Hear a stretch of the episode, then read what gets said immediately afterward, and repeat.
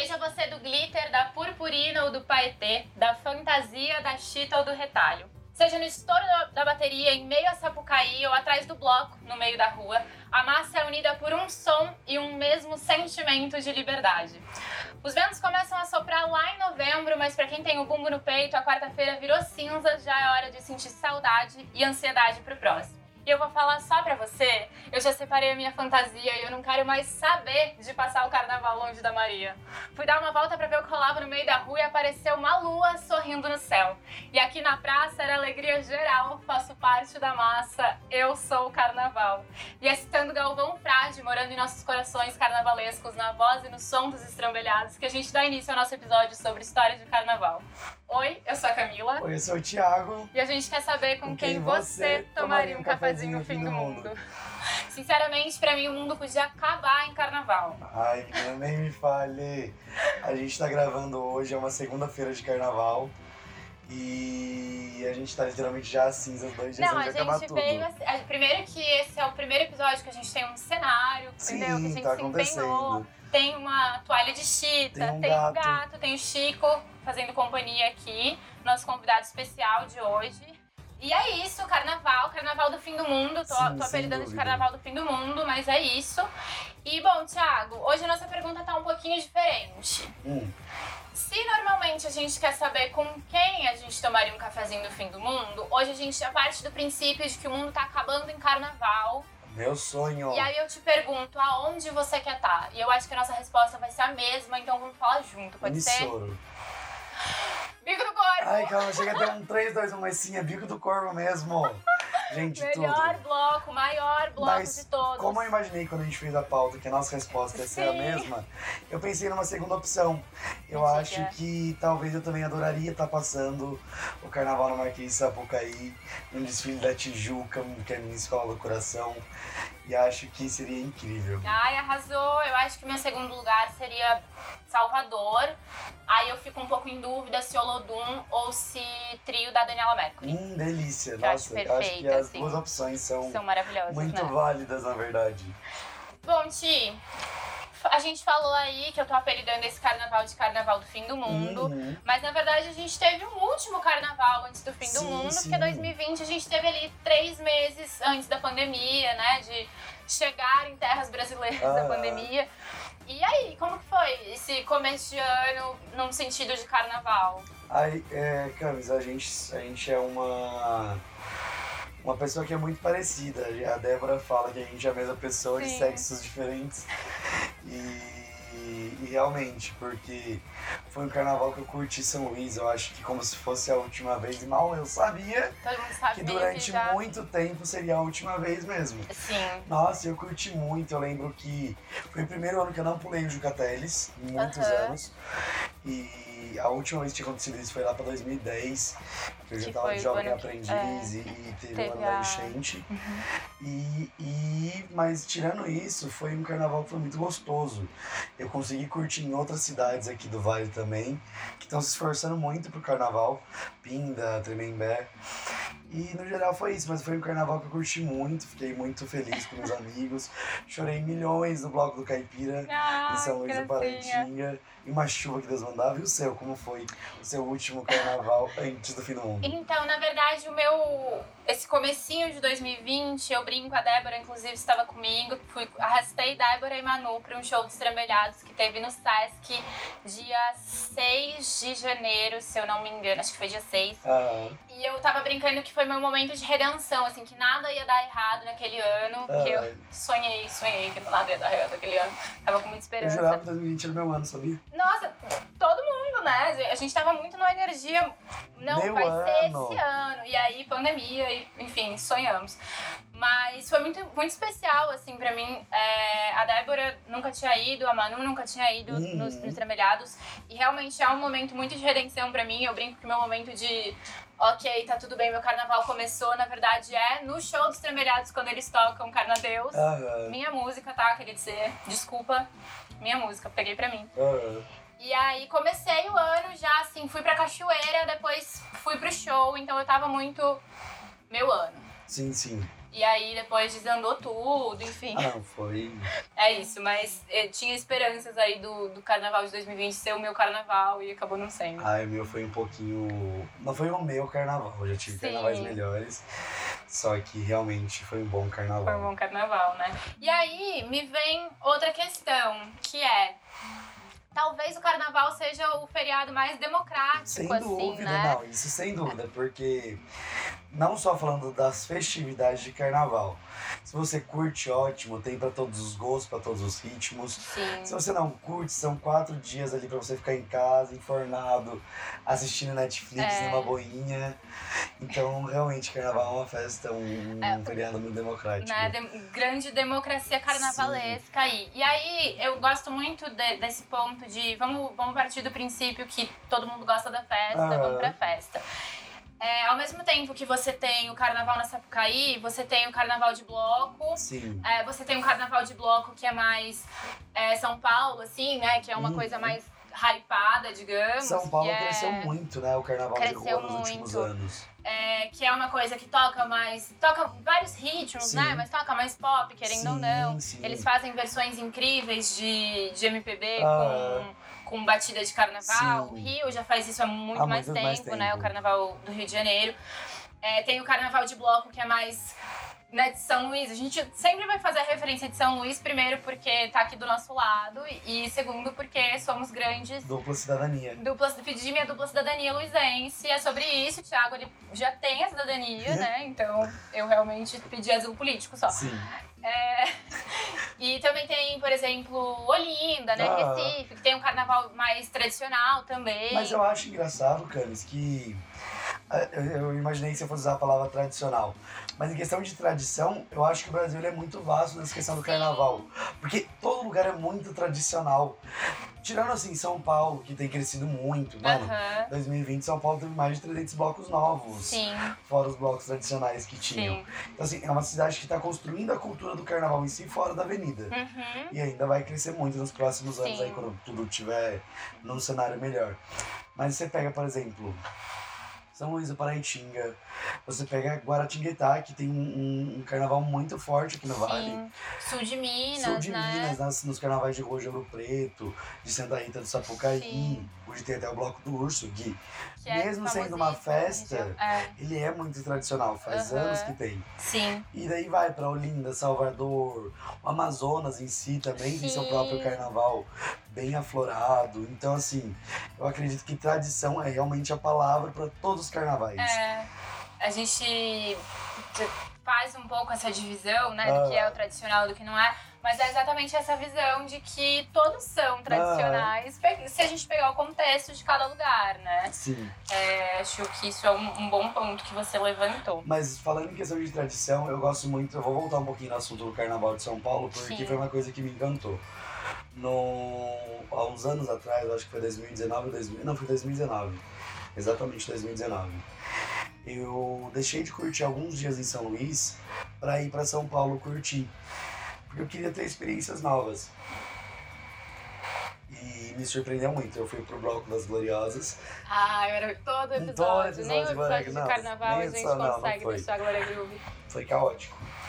Foi Eu o ano falei- que deu o problema, não foi? Foi, no foi o primeiro dela. bloco das Gloriosas. É, então. então. assim, deu muito problema, não dá pra Aham. passar esse pano. Mas não é nem culpa da artista, é culpa da produção. É, do- eles, ninguém do tava bloco, não é- esperando não é nem da a produção da quantidade de artista. gente, né? E, gente, foi avassalador, assim. Eu cheguei em São Paulo, fui ali na área da República, do lado do metrô, ali no centro, do, do Teatro Municipal, ali no centro. Só que, menina, não tinha como andar. E assim, não é. Não tinha como andar. Nossa, estão numa festa cheia, não tem como andar. Aham. Não tinha como andar oficialmente. Você Sim. andava. Se eu ficasse parado no meio do bloco, eu ia andar. Uhum. A multidão ia me carregar. Teve muito assalto, tem esse Sim. outro lado do carnaval, né? Sim. Mas foi legal porque, por exemplo, ao mesmo tempo que tava passando o Bloco das Gloriosas na Avenida Ipiranga, cruzando na São João tava vindo um bloco emo. Aham. E na outra avenida tinha o bloco do Tom Zé. E depois Sim. na outra o bloco de três DJs de eletrônica. Então, assim, essa democracia no ritmo do carnaval, porque literalmente, por exemplo, tem muita gente que não gosta do evento da marchinha, Sim. que fica repetindo durante o bloco inteiro, seis horas de bloco. Uhum. Tá tudo bem não gostar. é, Eu acho que tá errado.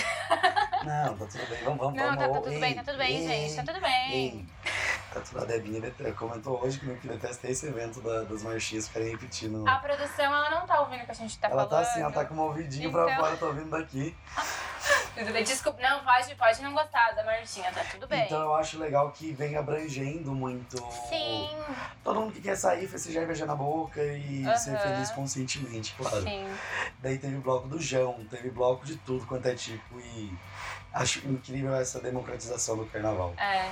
E outra coisa que eu acho que o Carnaval de São Paulo faz é porque a- minha visão, assim, é que São Paulo tem muita roda de samba, né? Uhum. Que também é uma parte da tradição carnavalesca Sim, aí. sem dúvida. Mas tipo, eu, eu, eu vejo muito uma coisa puxando a outra, sabe? O- a- as rodas de samba é, ocuparam as ruas, e aí isso puxou a questão dos blocos. E fomentando o carnaval paulistano desse jeito, é, acabou chamando atenção também pro carnaval da Avenida, porque o carnaval da Avenida de São Paulo.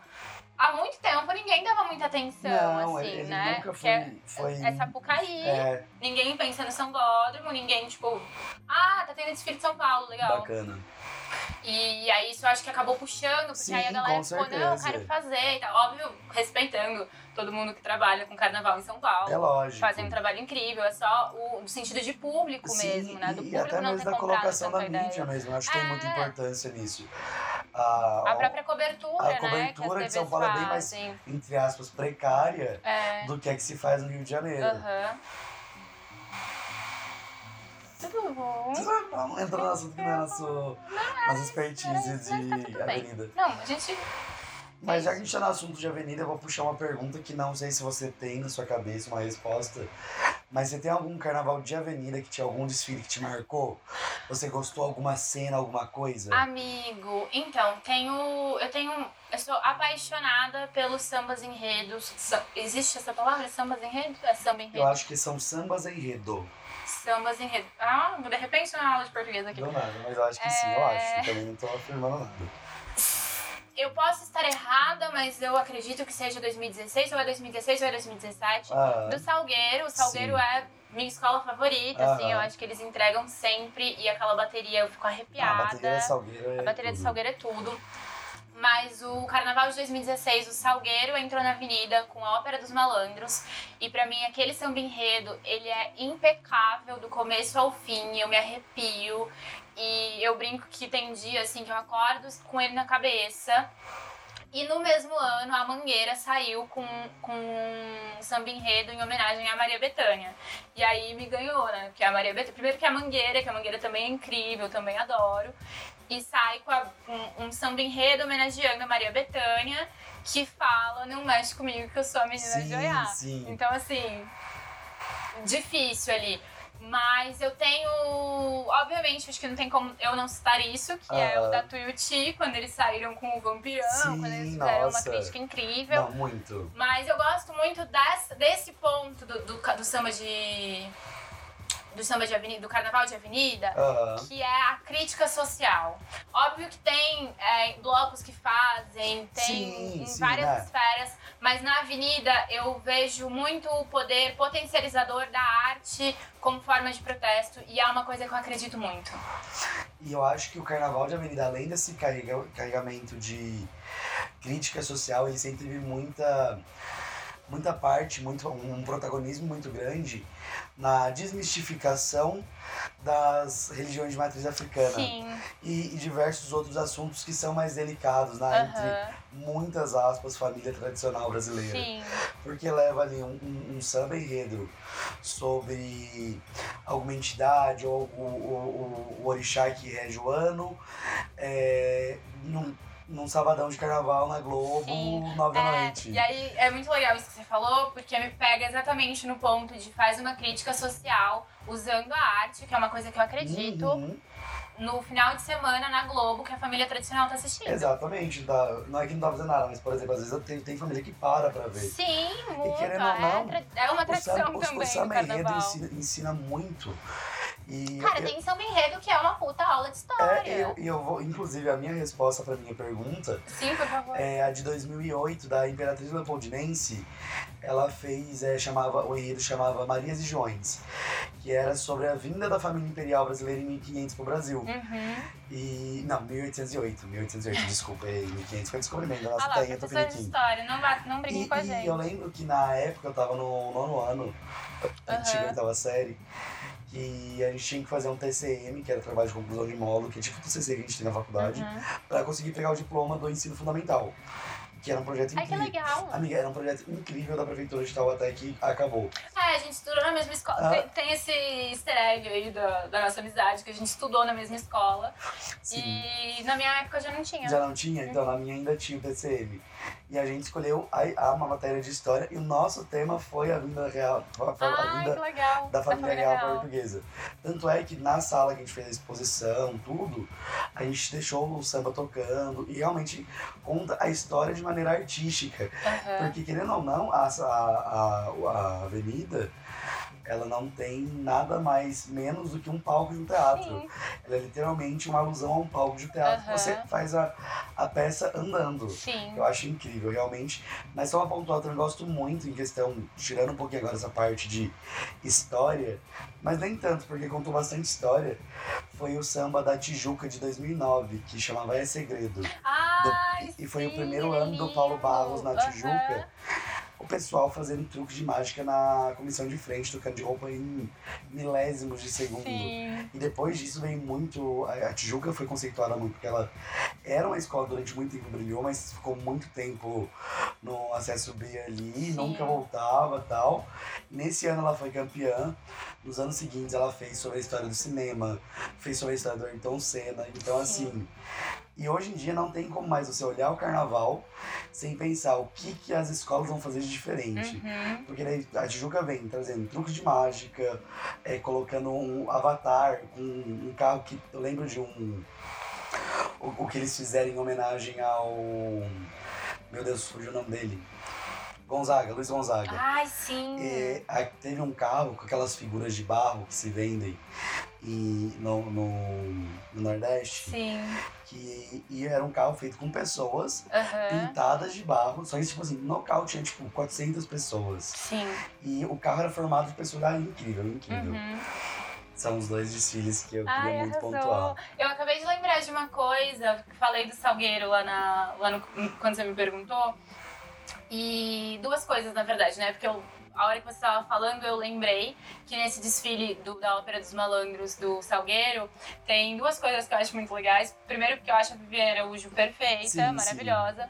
E aí no desfile de ensaio, ela foi. Ela saiu com uma roupa toda vermelha, assim Ah, tudo super sensual, meio é, fazendo uma alusão às pombagiras sim, e sim, tal. sim, sim. E no desfile, ela entra na Sapucaí de malandro. Uhum. Que era uma coisa que ninguém estava esperando que ela entrasse de malandro. Porque é, a Viviane Araújo, ela é um símbolo sexual, É, né? ela é um puta E sex aí ela entra super vestida, assim, óbvio que não tava completamente vestida, Aham. pois carnaval, né?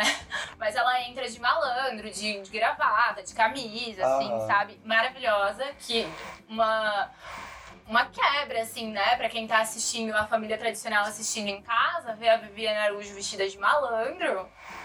Sabe, eu achei incrível. E eu lembrei que esse ano ela tá grávida. Ela acabou de Sim, anunciar a gravidez verdade. aos 46 anos. Desculpa se eu errei sua idade, Viviane. Tá, tá ouvindo a gente? É lógico, Mas ela acabou de descobrir a gravidez e entrou grávida na menina, Tudo. coisa mais fofa. É, e outra coisa que eu achei incrível com o carnaval desse ano, a São Clemente entrou na avenida é, homenageando o Paulo Gustavo, que foi uma grande perda aí que a gente teve ano passado. Entre todos os artistas que a gente perdeu, é, todas as pessoas que a gente perdeu, né? é, eles entram homenageando, achei bem bonito, assim. O samba tá muito bonito Eu também. confesso que eu não acompanhei o Carnaval de Avenida desse ano. Ah, eu, eu sabia algumas coisas, eu, o enredo da, do Salgueiro e da Mangueira, Ah. quando eles escolheram os enredos, é, eu achei incrível, assim, mas também não, não, acompanhei os desfiles. Ah, Mas depois eu vou lá dar uma olhadinha, porque eu gosto bastante disso. ah, eu acho incrível. É, bom, já citei aqui que temos raízes luizenses. Sim. Raízes você, eu tenho. Amiga, é, meu coração é mundo- luizense, meu Eu coração é acho que luizense. isso, isso é uma coisa muito legal do Carnaval de São Luís, que isso- eu acho que você há de concordar comigo. deixa eu ver se eu vou concordar. O Carnaval de São Luís, ele é realmente uma coisa muito tradicional, histórica, mas a gente já fala disso já já. Mas ele teve o poder durante muito tempo, antes do Carnaval voltasse, porque eu acho que teve um tempo que o Carnaval não, não era tão popular assim. O povo não estava, teve um período ali que o povo não estava tão fervoroso com o Carnaval. é, tem inclusive a história de que o carnaval tinha sido proibido em São Não, Luís. não, mais calma, pra tô recente, falando assim. agora. Ah, tá. Só que de um tempo pra cá, o carnaval de São Luís cresceu muito. Mas nesse período antes disso, onde as pessoas realmente curtiam o carnaval de São Luís, Sim. a pessoa que é de qualquer canto desse mundo e vai, ela cria uma raiz em São Luís. Porque é uma magia muito grande na cidade, é uma energia surreal. Sim. As histórias, os blogs, as pessoas que se conhecem pela cidade, os moradores. Sim. Então eu creio que o carnaval de São Luís, você está falando de questão de raízes. Aham. Todo mundo que vai e se apaixona pelo Carnaval de São Luís cria uma raiz. Sim. Independente se tem parente lá, se não tem. Todo mundo que é, é de carnaval luizense cria uma raiz. É que eu, eu realmente criei uma raiz inexistente né, na Sim, minha vida sim. com São Luís no geral, porque aí você me Camila fala. Frade, Não, eu quero o seu sobrenome. Galvão, É, eu quero o seu. Eu- a gente vai casar agora, só pra eu ter seu sobrenome. E eu não duvido, ter. não duvido, na verdade. É, mas aí, vamos lá. Carnaval, nosso coração Vale Paraibano o carnaval tradicional Sim. de São Luís do Paretinho. O que muita gente eu acho que não consegue entender, visualizar, é que até 1882 não tinha carnaval. Uhum. Tipo, não tinha bloquinho, não tinha marchinha, não tinha nada. Depois disso teve um período ali que foi proibido o carnaval por lei. Sim. É, e, e, e, assim, foram, foi um período que os luizenses que gostavam do carnaval, por ser uma. é, é, eu, eu não lembro aonde, não sei se é uma música do Paranga dos Nobelhados, mas eu tenho pra mim uma foto que eu tirei no carnaval velhíssimo, que é do sol batendo na igreja. E eu acho que São Luís tem essa coisa desde sempre na sua história do, da mistura do divino com o profano. Sim, Da onde é isso? É uma música? Aham. Ou não é, é só uma frase? Amigo, Porque eu tenho na minha cabeça que é uma música. talvez seja e eu me, me falhe a Me memória, falha a memória aqui, mas também. me- essa frase é. Mas São Luís é muito essa mistura. Aham. E desde quando o padre proibiu lá atrás Sim. a, execução do carnaval, depois quando criaram o Cuca-Cuca ali. Aham. Então o carnaval luizense, ele, ele tem essa coisa do uma briga com a igreja, mas é uma coisa que sempre movimentou muito a economia da cidade. Sim. São Luís é uma cidade muito pequena, né? Uhum. Então ali tem o quê? Uns 30 mil habitantes? Vou, vou dar um Google É, já vamos falo procurar no, no podcast aqui, vamos lá. Seu- Segundo o último censo, nossa, Thiago, você foi tão longe. Segundo o último censo de 2010, fica aqui uma crítica ao governo atual, que esse censo está 2010. desatualizadíssimo. Ah, né? O senhor, o, eu chamo de encosto presidencial Sim, com o maior encosto presidencial, respeito aos não. encostos. Aos É. É, a população no último censo, censo de 2010, Aham. 10.397 pessoas. Nossa, eu fui longe. Você foi eu muito fui bem longe. longe. Mas eu acho que também tem essa coisa da visualização, né? Tá bom que minha família toda é de lá. E. Só a família do Thiago já é metade da Já é população? metade da população. Mas a gente tem essa coisa de visualizar ali um carnaval que coloca quase 100 mil foliões na rua de um dia e olha pra cidade depois com 10 mil é absurdo. É, não, e sem contar que assim, todo mundo, todo mundo que já foi uma vez ou que vai todo ano pro Carnaval de São Luís tem alguma história com algum gringo pra contar. Sim. E às vezes é um gringo é, Argentina, que é aqui do lado, e às vezes é um cara, sei lá, da Espanha. Canadá vem muito pro Carnaval de São Sim. Luís, eu fico passada. Mas enfim, gente, o- um pouquinho de história. Em 1984 foi criado o primeiro Festival de Marchinha de São Luís, que é uma tradição e já teve assim, grandes nomes da música brasileira. Sendo juiz, né? Caso você tem uma história, não tem? Desse, Tenho. de um dia aí que uma juíza veio. No último Festival de Marchinhas, que foi presencial, né? Ah, De 2019. Ou 2020 já foi presencial? Ainda foi presencial. 2020 ainda foi presencial. Então, o penúltimo, de 2019, eu. Estava eu, belíssima, na praça, Aham. e aí passou uma mocinha do meu lado e eu falei, nossa, parece a Tulipa Ruiz. E aí depois descobri que realmente era a Tulipa Ruiz. E aí. Primeiro eu vi a Tulipa na praça e pedi pra dar um abraço nela só. Aham. Porque sim. E aí depois que eu dei um abraço nela e contei pra minha amiga que eu tinha dado um abraço na Tulipa, ela falou, vamos ali, eu quero tirar uma foto com ela. E aí eu pensei, nossa, Uma foto. Uma foto, né? O registro, tirado o um registro. negócio do registro. E aí a gente foi, eu pedi pra ela tirar uma foto com a minha amiga e falei, posso tirar também? E aí a gente tirou. Mas enfim, Temos essa foto? temos essa Vai foto. estar no scrapbook da nossa O que mais vai ter naquele. Eu, eu acho que esse vai ser o, o scrapbook com mais fotos. Vai, nossa senhora, Mentira, sabia que eu não tenho tanto registro de carnaval? Eu tô mais preocupada em beber, Eu também, na verdade. Mas eu tenho fotos legais. Voltando um pouquinho na história, em 1982, o Bloco em Cuca Cuca, que foi o pioneiro ali, foi criando a identidade do carnaval luizense com, com essa questão de bloco de rua, com bonecão, Aham. com a bandinha ali. Um pouquinho mais tarde, ali em 1983, um aninho ali depois, foi criado o, carnaval com, com, com os grandes bonecos em si. Sim. Então a dona Inhá Fabiana ali fazendo os, as coisas acontecerem magicamente. Inclusive, eu amo que os bonecões. é, Na verdade, quando sair esse podcast, eu acho que não vai estar mais. Mas eles ficaram expostos esse fevereiro inteiro lá em São Luís. Sim, na todos os verdade. bonecões. O primeiro, a primeira vez que saiu o bloco do Jucateles, que querendo ou não é o que realmente é o abre bloco. É. o carnaval de São Luís, porque assim, pra gente que tem a raiz, o bloco do lençol, ele realmente Ah, tem a sexta, né? Mas Sexta a galera de começa noite, a chegar no, na- no sábado no de manhã. sábado, sábado ali perto do almoço, que é a hora que todo mundo para de trabalhar na sexta de Sim. noite, vai e Aham. tal.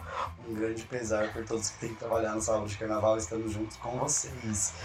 E Nossa, um o- abracinho que já O fui Jucateles ele foi acostumando. criado em 1983 e foi em homenagem a um personagem tipo, que faleceu no ano de, de 1962. Ele foi promotor de justiça da cidade. E ele é um grande símbolo da luta pela preservação da cultura do, de São Luís. Então, Aham. assim, ele é eternamente lembrado ali num dos blocos mais famosos, que agora percorre o Vale do Paraíba inteiro. Sim, não só o Vale do Paraíba, Como né? o país Vai inteiro. Pro, pro Carnaval de São Paulo, vários lugares. Sim. É, e São Luís tem muito essa tradição, né? De, de homenagear é, moradores, Ah. né? O próprio Barbosa também é uma Que é, homenagem. literalmente, ele é um motorista um de motorista ônibus. de ônibus. É, Eu não sei se ele é ainda, ele é ainda. eu acredito que não. Não, mas já aposentou. É, já- E não só homenagear personagens e pessoas moradores, como também a cultura do Bloco do Caipira, por exemplo, que é o meu bloco, bloco preferido. E ele carrega ali a cultura do pessoal, que é onde a minha família mora, que é na Vale dos Passarinhos, que é sair da roça para ir pra cidade no carnaval. E a letra conta literalmente esse trajeto do caipira saindo para curtir o carnaval. Tem bloco da Maricota, o bloco do ETzão. O bloco do ETzão, inclusive, ele é, é fato histórico, né?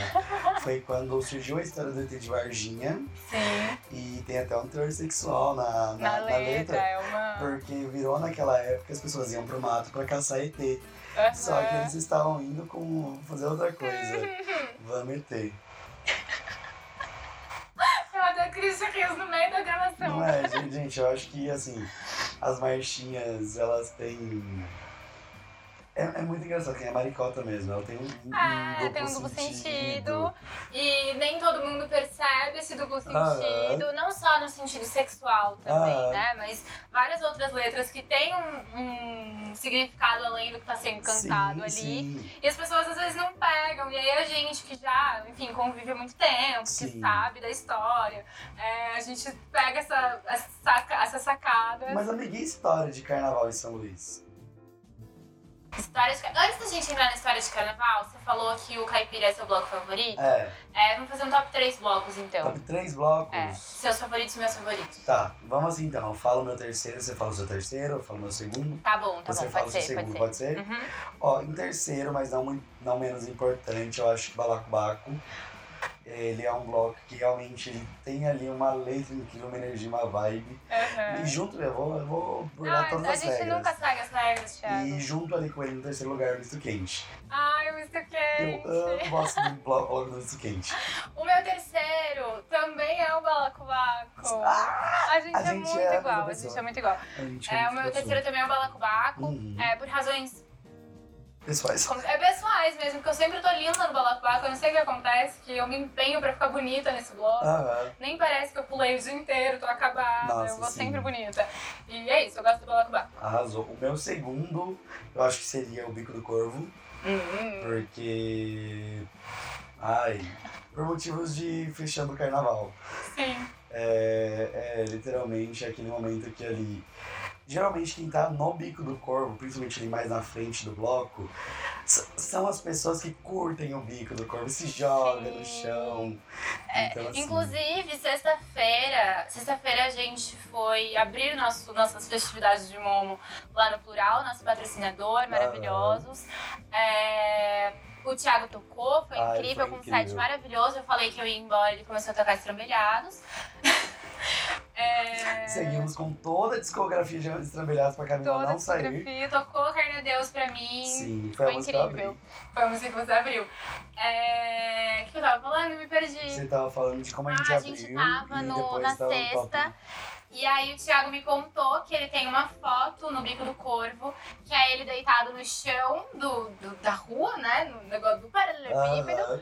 é, atrás do bloco, e tem um monte de gente atrás. E aí a, a única resposta que eu pude ter pra essa informação que ele me deu foi: eu provavelmente tô nessa foto porque eu lembro disso. Eu não é garanto, mas eu vou tentar achar essa foto, que eu não sei em qual HD tá perdida. Ai, vamos procurar. Ou se ela tá isso é revelada. incrível. Eu ia amar se tivesse eu na foto. Eu vou tentar achar Se não ela. tiver, eu vou colocar eu lá na foto. A gente ia E lá. edita. Débora lute no Photoshop pra colocar você na fotinha. Uma envelhecida ali. Não, envelhecida. O meu segundo bloco favorito, eu vou fazer tal qual você fez no seu, no seu terceiro, e vou colocar dois. Ok, Porque eu justo, realmente não justo. consigo escolher. O primeiro tem que ser um só. O primeiro tem que ser um só, pelo amor de Deus. Mas eu amo o Encuca Cuca. Eu amo. Eu acho que ele é assim, Eu acho que O melhor bloco. o melhor bloco de segunda-feira. Tudo pra mim. É, eu amo que tem os bonecos, eu amo toda a energia, eu amo que é um dia que a cidade tá um pouco mais vazia, Ah. porque tem galera que trabalha, então Sim, não sim, fica lá. sim.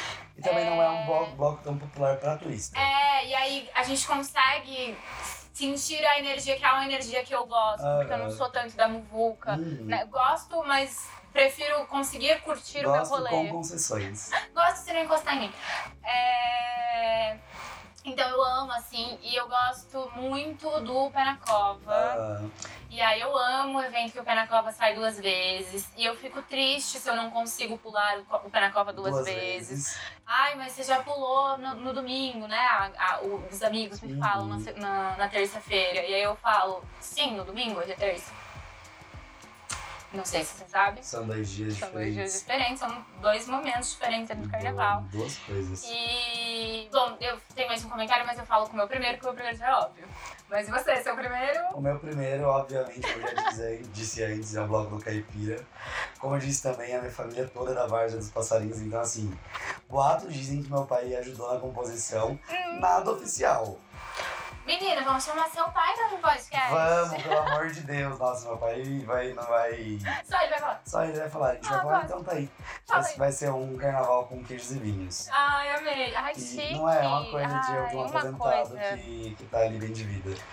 E, e eu tenho essa muito porque eu lembro de quando os, os blocos ainda saíam do- dos bairros. Aham. E eu lembro tipo, de eu criança, tipo, 9, 10 anos, saindo com, com caipira.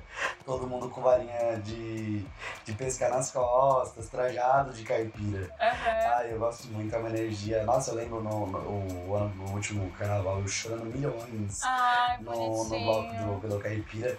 Parecia que eu tava sentindo que alguma coisa ia acontecer. Aham. Porque eu acho que eu nunca me emocionei tanto. A Giovana tava junto comigo.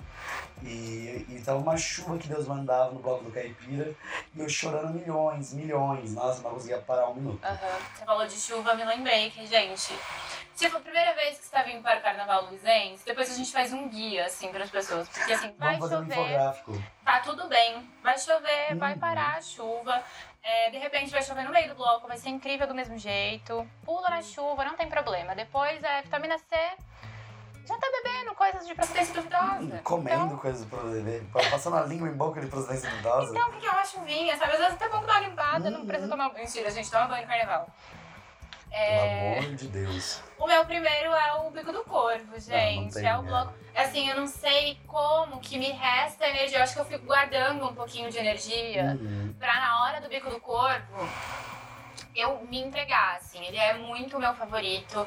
É, teve um ano que eu falei, sim, que eu ia sair de corpo e sair de corpo com umas asas imensas, assim. Foi o ano que eu não consegui me jogar no chão, deitar no chão pra, Aham. pra fazer a coreografia, que é outra coisa que eu amo nos blocos, que é bloco que tem coreografia.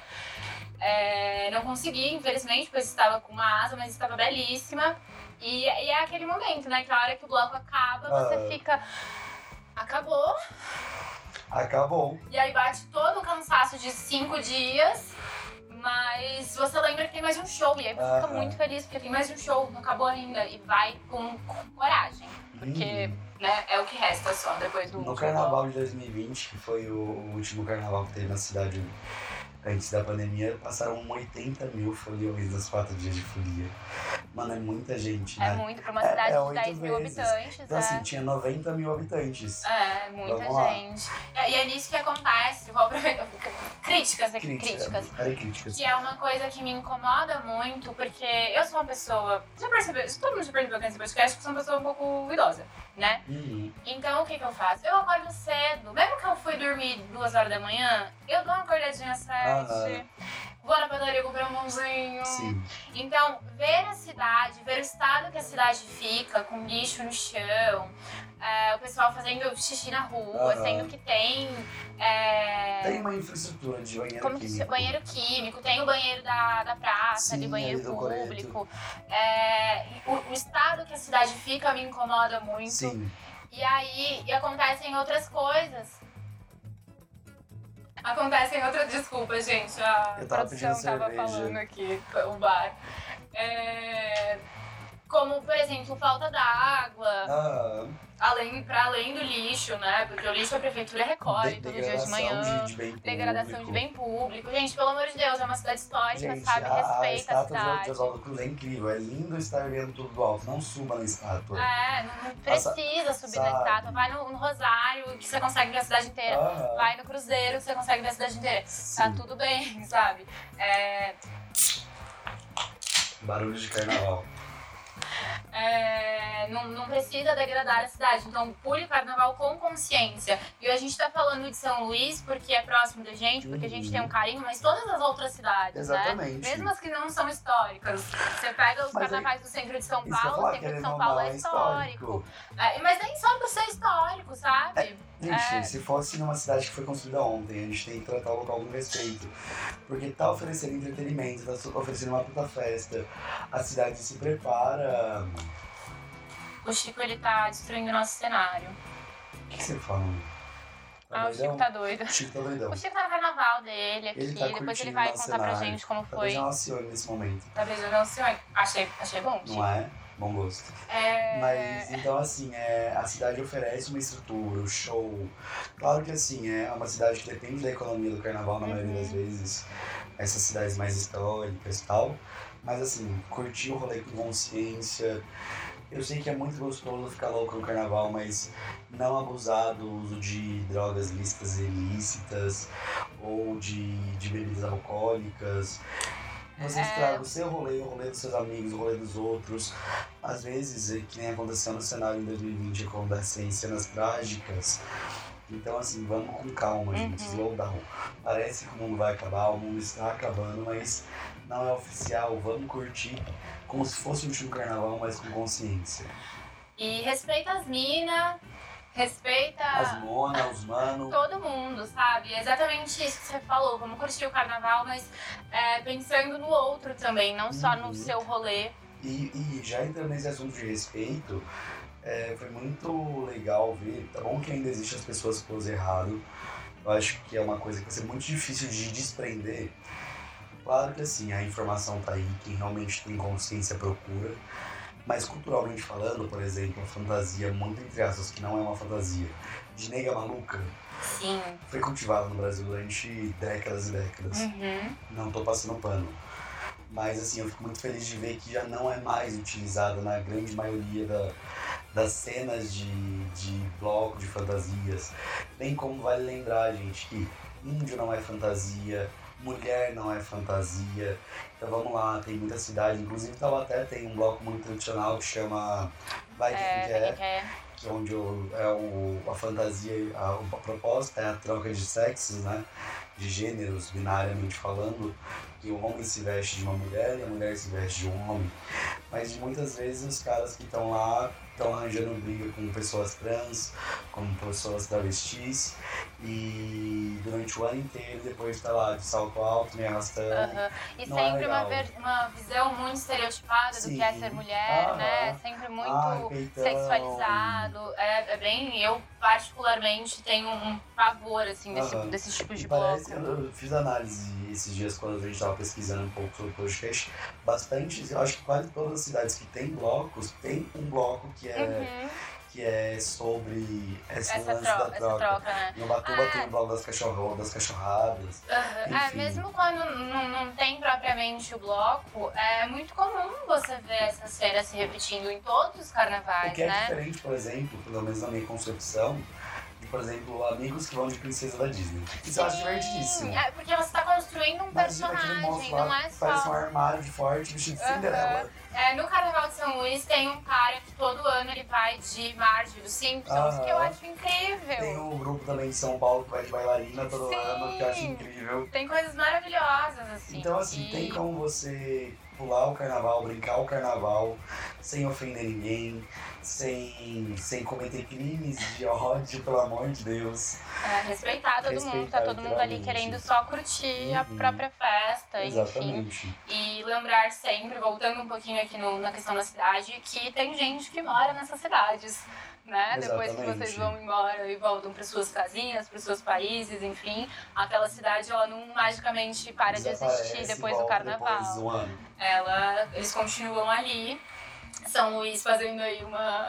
enaltecendo a cena local. São Luís tem uma cena cultural maravilhosa durante o resto do ano, com Sim. festivais, é, com outras. A festa do Divino. Divino, é, o Chipupu, Arraial, Nossa, né? no, é tudo. Agora a meio festa do do ano. Saci em outubro. A festa do Saci em outubro. É, tem outros festivais que vão para São Luís Aham. também. Tem o. Marshmallow. O, Marshmallow Balai das Artes. Como era o nome? Geleia. O Geleia, é, é. o Geleia é daqui de Taubaté, né? É muito Isso. legal. Tem, teve uma, um ano que eles foram pra, pra São, São Luís, Luís. fizeram uma versão lá aberta, assim, pro público. É, o Balai das Artes, tem o Festival de Marchinha no começo do Balai das ano. Artes é o Balai das Artes é tudo. Eu tenho uma história incrível no Balai das Artes, mas eu vou deixar pra depois. Pra contar depois. É, tem o Festival da Música Brasileira Uhum. também, a Semana da Canção, que voltou agora, depois de um tempo que Que não tinha parado. mais, agora durante a pandemia ele voltou online, Aham. né? Eu acredito que depois acabe sendo presencial também, quando tudo ações normalizar. particulares que tem, o Sesc também faz muita ação de Sim. teatro no domingo. Aham. Tem, Tem a, o circuito museus. Sesc de arte. Sim, tem os museus, o Museu do. Valdo Cruz, várias. Então fica o convite para conhecer não só a cidade de São Luís, mas qualquer cidade Sim. histórica onde você vai pular o carnaval. Ah, ela não vive só em época do função ano disso. também. É muito maravilhoso, assim. Inclusive fica a minha indicação para ir na, no, no Afogado de São Luís, que é o que antecede a festa do Divino, que é um almoço, geralmente é carne de panela. É, Nossa, é muito bom e é de graça. Ah, e tem, então, dia que você vai falar do Afogado, eu vou falar do Baque da Alvorada. Nossa, vai que da hora que é o Maracatu sai é, da, é na madrugada, de sexta pra sábado, de sábado pra domingo. É de sexta para sábado, eu Da acho. madrugada de sexta. Eles saem 5. A concentração começa às 5 da manhã e depois eles saem fazendo um arrastão, tocando pela cidade inteira, Aham. sobem o Morro do Cruzeiro. Isso. Depois desce pra praça. É, o, último, o último ano que eu fui choveu nessa descida, foi incrível. Uhum. Um frio, um frio, um frio. É, mas é isso, conheçam as cidades pra onde vocês estão indo, conheçam Uhum. as histórias. é, elas existem pra além do carnaval também. Lógico, lógico. E assim, fora que turisticamente falando também, as cidades geral, que realmente são históricas, coloniais e tal, Uhum. elas têm em si já muita atração turística para fora os Sim. períodos de festa também. Uhum. Além da- das- dos grandes eventos, festivais e tudo. E tomar um café em São Luís num domingo tarde aleatório. Vai no Maicerá, eles têm um café de. também. Um café de paçoca no Maicerá, que é tudo pra mim. Fora também cachaçarias, vídeo de Cachaças, tudo. É, pra quem gosta da parte de arquitetura, assim, arquitetura histórica, é, os, as partes tombadas ali, né? Os centros históricos da cidade, os casarões. São Luís tem uma particularidade é, da, da enchente, né? A gente já Uhum. falou sobre isso sobre, é, em algum episódio passado. Sim. Mas tem os casarões que foram reconstruídos depois da enchente. É, eu não gosto de falar porque cada vez eu me emociono. Sim. Mas é, tem esse, lado da arquitetura também que é muito bacana. E tem outras cidades também, enfim. A gente tá sempre falando de São Luís aqui, mas É. lembrando que outras cidades. Lógico. É, mas vamos lá, então, contar histórias. Mas eu acho que antes de contar a história, a gente podia dar uma relembrada musical. Uma relembrada musical. Porque querendo ou não, assim, tirando os carnavais de marchinhas, Sim. o, o carnaval em si é como se fosse, por exemplo, no mercado internacional, a música do verão. Sim. Que, vamos lá, durante muito tempo ali, sempre no eixo norte-americano, os artistas produzem para lançar para verão. Sim, as Para as Summer férias, Hits. as summer, summer hits. A, qual que é o nome da menina que você gosta? A Paris Hilton, Paris cantora. Hilton, Demi Lovato. Sim. Então, assim, sempre produzindo música pra verão. E aqui a gente tem os tradicionais hits de carnaval, Sim. que são músicas quase que pensadas pela indústria, mas é engraçado que ver que as músicas não pensadas pra indústria, pra tipo, vamos aqui ó, milhões de compositores, elas não hitam igual as músicas orgânicas. Sim, Então, assim, nessa lista que a gente vai relembrar aqui, que vamos ali desde 2010 até um pouquinho mais agora antes do, da pandemia. da pandemia, é, dos hits, vocês vão ver que tem casos que não foi a música planejada, que já começa, por exemplo, com Revolution, Sim, Daquele- lá em 2010. 2010, então assim... Vou fazer todas as coreografias enquanto o Thiago fala. Revolution. então o Parangolé veio assim e trouxe do Carnaval da Bahia, do Axé ali, uma música que explodiu. Aham. E depois ele fez Lepo Lepo também, né? Sim, eles, o, o Parangolé teve essa, esse boom aí Aham. em 2010, 2011, 2012, Aham. que eles estavam em todas as. Tudo que você pensava em verão, carnaval, praia, Uhum. tinha alguma música deles ali. Sim, e seguindo em 2011 teve as músicas Liga da Justiça, a Foge Foge Mulher Maravilha, Foge o Foge Thiago, Superman. Thiago tocou sexta-feira, a gente dançou, fez coreo. coreô. Sai a Bicicletinha também, Ela sai, 2011. sai de bicicletinha, uma vai no guidão, a outra tapando a calcinha. Um pouco machista, um pouco machista. Um pouco mas- mais. Aliás, posso levantar esse ponto Pode, aqui? Que foi um ponto que a gente levantou na sexta no bar no com uma plural. menina. Eu tava tocando, eu vou até pontuar a música. Aham. Era se eu largar o freio do Pericles. Sim.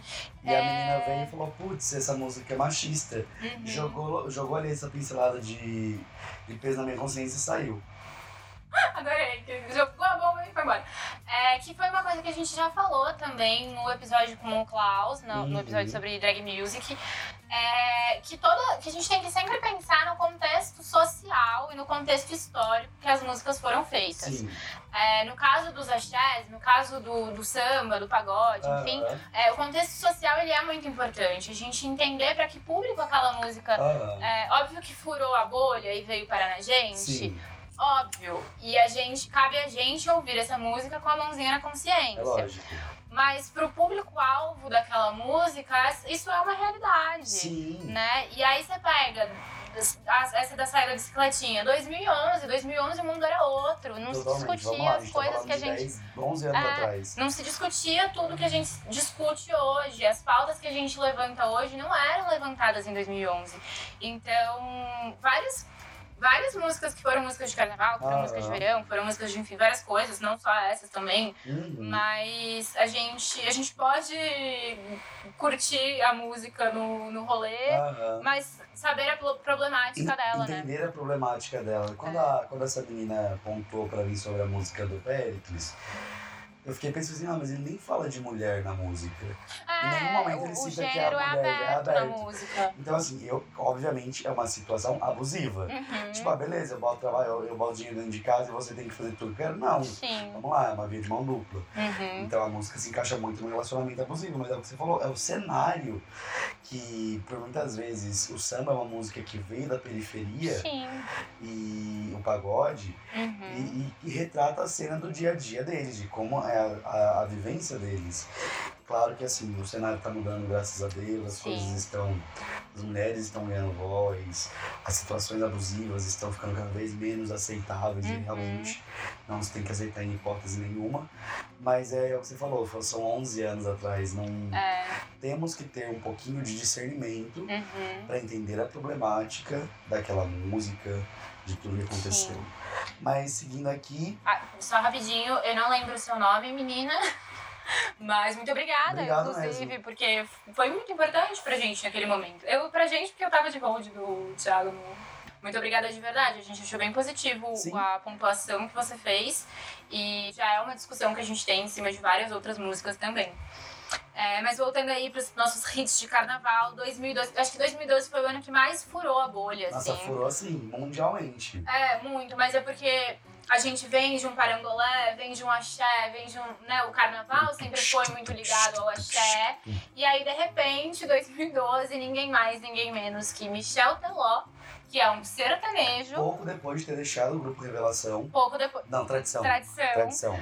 É, lança Ai Se Eu Te Pego, que foi assim.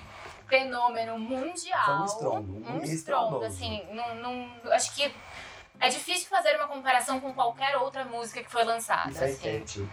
Porque, é, ele fez uma versão em inglês, ele Em fez espanhol. versão em espanhol.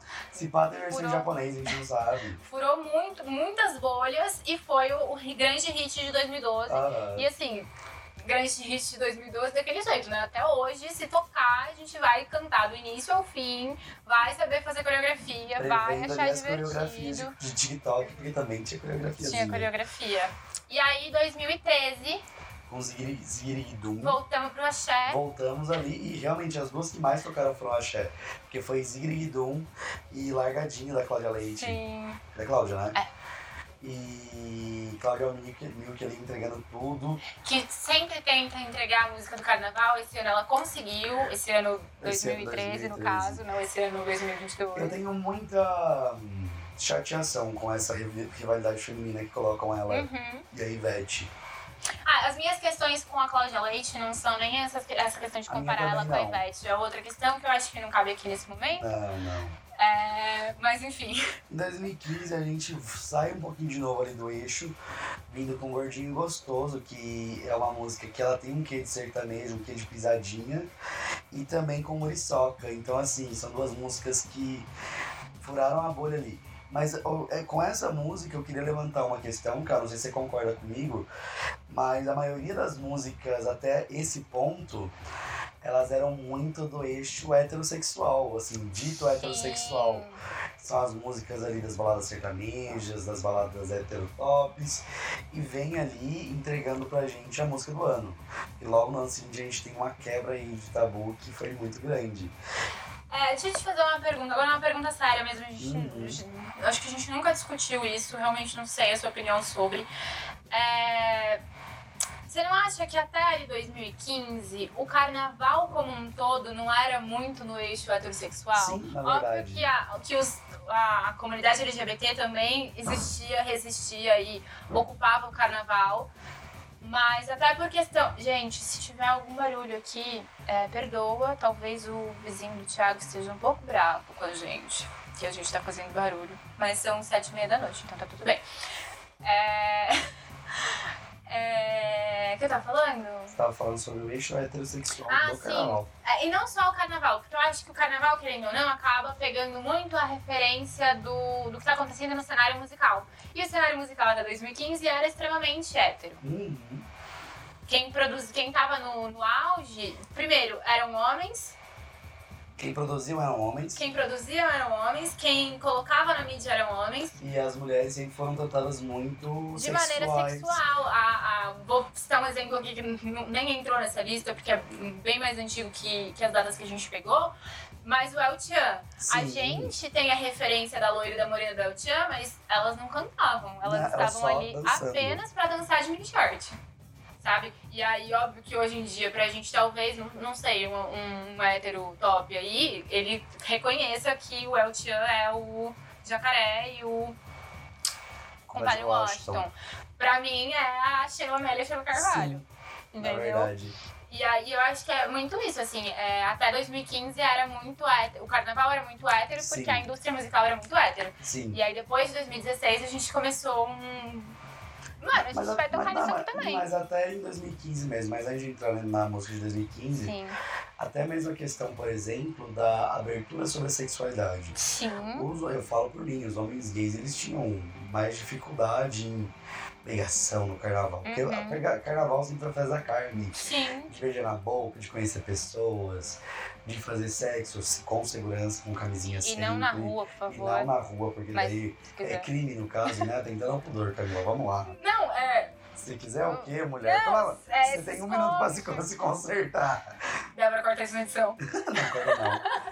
E então assim, ir pra gay sempre foi muito mais difícil. Sempre houve sobre aquela piada do amigo hétero que beijou uma travesti, que beijou uma mulher trans, que beijou um menino no carnaval e foi piada o resto do ano com os amigos. E, e até. E às vezes eu não era um amigo hétero, era só um amigo gay ou bi, e Aham. tava feliz no Ou é só um carnaval. amigo, gente, Ou é que só- quis. Rótulos tão 2002. Né, sabe? Deixa o amigo, ele quer beijar. Mas daí em 2016, cara, veio Metralhadora. Metralhadora. Ah, ah, a vingadora vai mostrar. Mas é. Que, de novo, vou fazer outra observação aqui, vem do Nordeste, Uhum. vem do Axé, né? É... Um pouco do Tecnobrega ali pincelando. Sim. Inclusive, a gente tá devendo episódio. A gente tá devendo episódio de Tecnobrega. E- Gente, não, deixa eu explicar Explica, a questão ia- do, tecno, do Tecnobrega. É porque é muito conteúdo é, e como a gente não é, é, nortista, a gente Aham. não tem realmente essa vivência do Tecnobrega, embora a gente goste muito, é, a gente não se sente apto a falar sobre sem estudar. Então, todo tá esse tempo que a gente está enrolando pro, pra esse episódio sair, a gente na verdade está estudando sobre Uhum. é, tentando contato com alguém que é, possa falar sobre junto com a gente, pra gente não trazer nenhuma informação cruzada, nenhuma informação errada, porque, enfim, né? Importante. Recado de Camila. Eu tenho um recado que fala sobre isso, mas eu vou deixar pro final. Arrasou.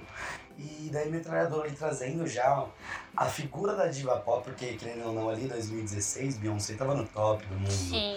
Então a, a Vingadora ela trouxe, né, a mulher de militar com umas botas até a coxa. Uhum. A figura da Pegando- diva, da é, diva LGBT. Pegando um- uma estética que era muito relacionada ao masculino heter- heterossexual, colocou numa, numa fórmula diva pop, que não- na verdade eu acho que essa música vai um pouco do que você tinha falado, de que não foi feita pra irritar no carnaval. Não foi. Assim, foi feita porque ela queria fazer. Uhum. Ela lançou perto do carnaval porque era a estratégia dela, mas eu acho que jamais passou na cabeça Que seria o da, hit do carnaval. da Thaís. Eu não lembro é, o nome da banda, me perdoa, mas da Thaís Reis, que é a, a vocalista, Vingadora. a Vingadora.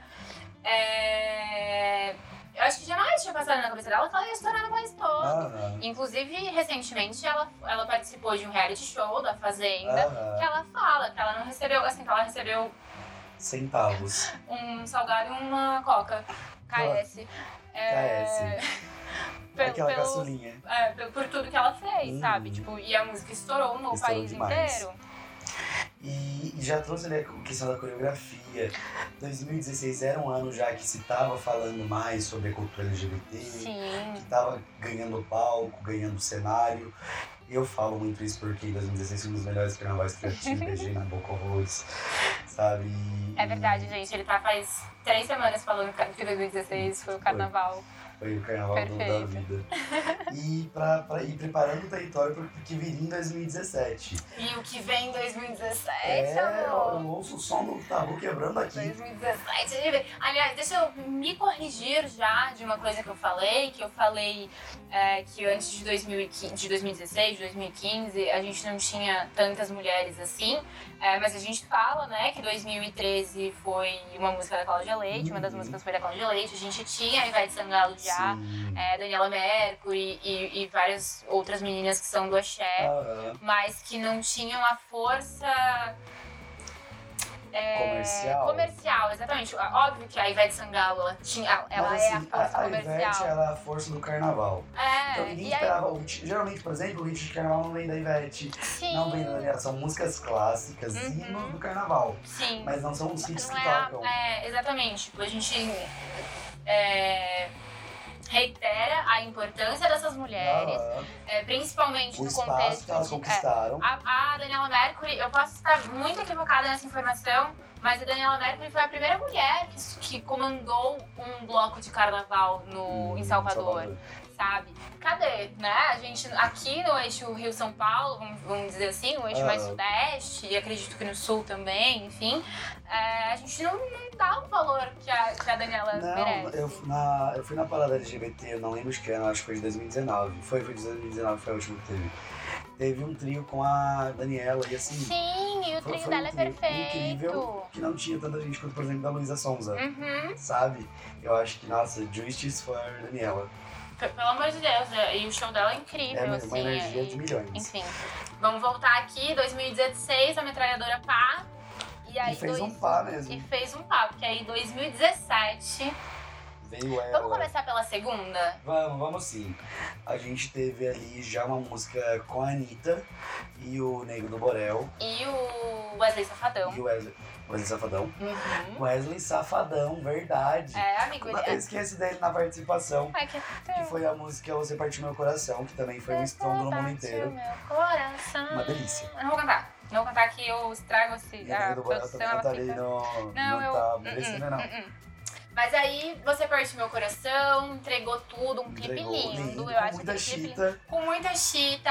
É Anitta, né, gente? Anitta Produções. Anitta Produções, tudo pra mim. E aí, A Veio gente ela. veio ela, ela ali, ó, uma drag queen lançando a música do carnaval, que com certeza eu, sem, sem peso na consciência, falo que superou você partir meu coração Nossa. milhões. eu nem lembrava de você partir Que meu coração, só lembrei que você falou. tão treteira música Todo Dia da Pablo Vittar com o Rico de la Sam. Hoje em dia ela é indisponível, ela não Ela existe não existe mais. Só apenas nos nossos Nos corações. nossos corações. Ainda existe, né? No YouTube, mas é fácil de achar. Sim, Mas, mas, ela, nos streamings, nos enfim, a Pablo não canta mais essa música, música porque que deu todo um problema com ela e com o Rico Della problemática. C. Mas uma drag queen fazendo a música do carnaval e realmente falando sobre carnaval. Eu creio que essa música meio que foi fabricada para ser o hit, mas ela não tinha o potencial. Eu acho Pra, que ela. ela tinha é, potencial, mas não tinha o público certo é, aonde eu acho chegar. que a Pablo ela queria fazer um Uma música hit, de uma carnaval. música de carnaval e Uhum. ok.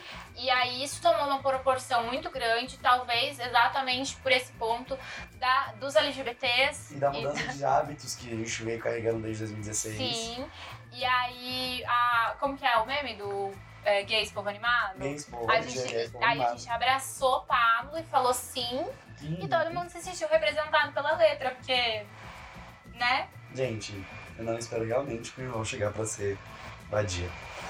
Ele é todo dia, realmente, Todo viu, galera? dia, todo sinceramente, dia. sinceramente. Se eu contasse pra vocês o que aconteceu ontem aqui nesse sábado de carnaval, ia ser deplorável pra minha.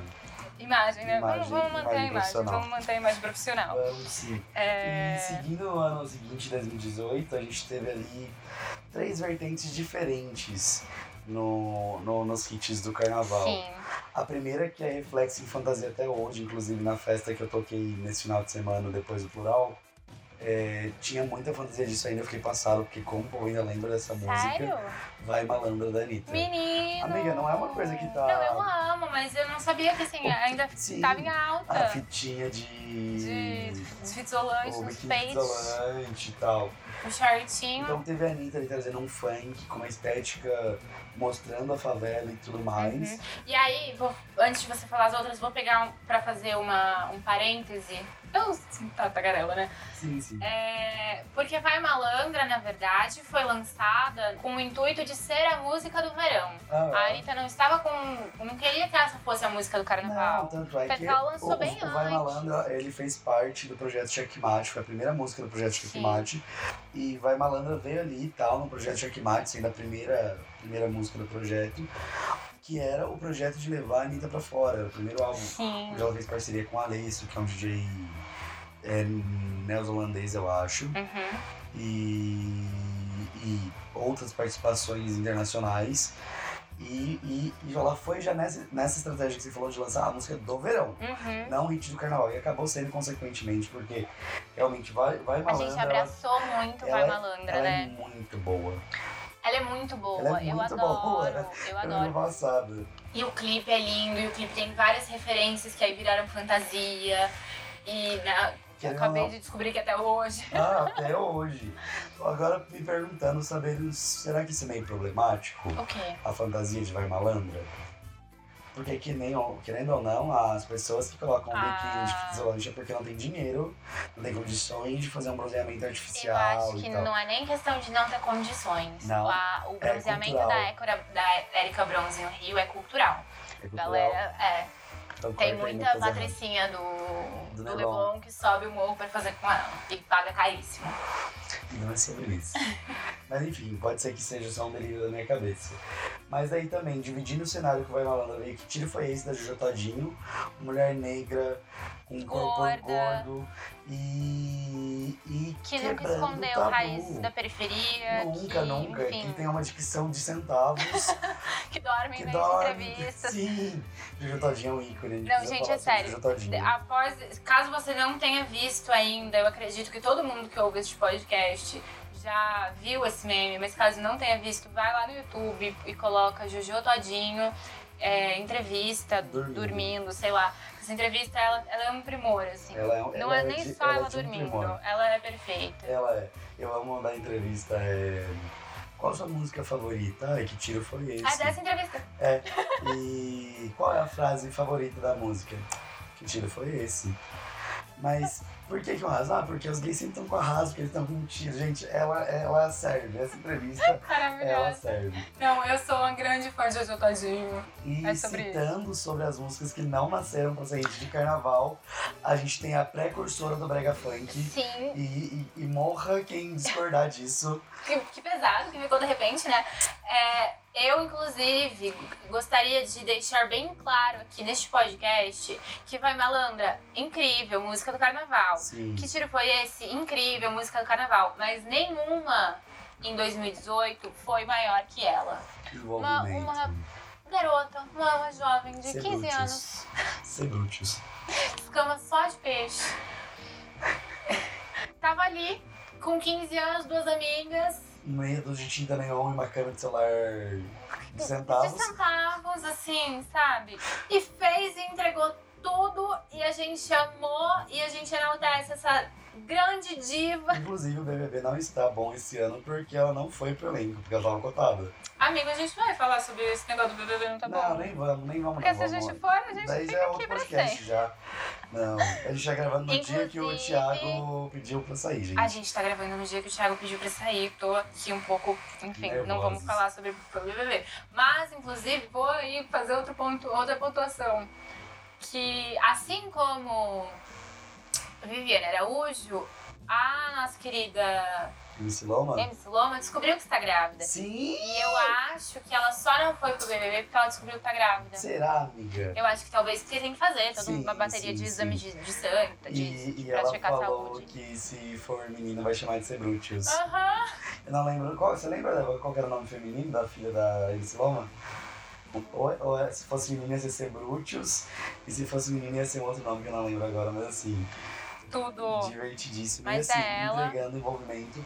Foi realmente pro precursor do Brega, Do Brega Funk. Funk, sim. Que tinha aquela batida envolvente e tudo, e, e conquistou muito. É, Eu vi uma thread esses dias no Twitter que falava sobre como o clipe de envolvimento, é, apesar de ter feito extremamente baixo orçamento, que era realmente uma câmera Aham. celular de centavos, e as meninas querendo fazer Ah, a diva de praia da. Clube Social. É, é, o como ele segue regras básicas de Continuidade. não, não só de continuidade, mas de cor, de fotografia, de, de direção de arte Sim. mesmo, que muita gente não consegue. E por que muita gente famosa, assim, que tem Uhum. estrutura, não consegue fazer.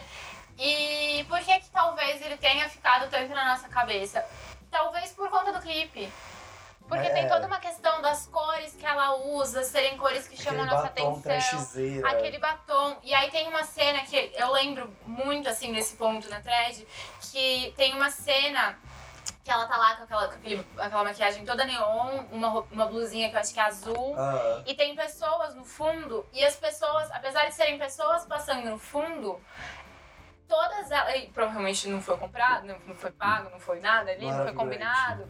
É, as pessoas estavam com um tom de roupa neutro que meio que camuflava Destacou com o fundo ela. e destacou ela. Eu achei isso incrível, Nossa, assim. cara, uma... se você achar essa thread, Vou marca. procurar. Já ter, se a gente achar, a gente Eu retweeta ela acredito no... que eu dei um likezinho, Vamos então a gente coloca lá lá no, no. no tweet do cafezinho. Sim. E já passando em 2019 pra. Voltando um pouquinho pra, pra cena mais ali dita hétero ali, o sertanejo, a gente teve duas músicas, uma até um pouco problemática, Sim. mas teve Jennifer, que foi um estouro, e infelizmente tivemos a, a perda do Gabriel Diniz logo em seguida. Ele Sim. não conseguiu curtir muito o sucesso dele, infelizmente. Sim.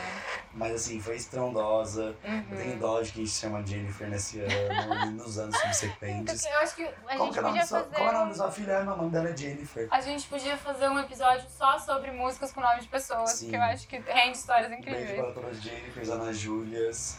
É, e- Milas. E, Camilas Eu, eu não gosto que me chame de, de- Não tem nada a ver com a música, mas não gosto que me chame de Mila. Justo, justo. É, e aí tem o negócio da música, mas tem Camila também no Nenhum de Nós. Tem verdade. E várias outras aí, né? Dividindo com Piscininha Amor, que é um pouquinho problemática, mas Sim. querendo ou não, hitou muito. E de novo a Anitta ali, de novo, dois anos seguidos. Três, né? Porque teve Você Partiu Meu Coração. Verdade, três anos seguidos. Não, não foi que não foram seguidos. Não, três anos Foi, seguidos. Você Partiu Meu Coração, Vai Malandra e, E Bola, Bola Rebola. Rebola. E, e- e é muito incrível, porque Bola Rebola, ela é quase um eletrônico, né? Sim. Ela é um funk eletrônico que, nossa, muito bom também, muito bem produzida. E com MC Isaac, e se não me engano, com o Papatinho também. Uhum. E foi muito boa, muito boa. Ai, gente, a Anitta, o momento que a Anitta falou, oi galera, tudo bem? Tô aqui, Uhum. a gente falou o quê? Aham. Aham, Fica. consome Faz aí o que você quiser.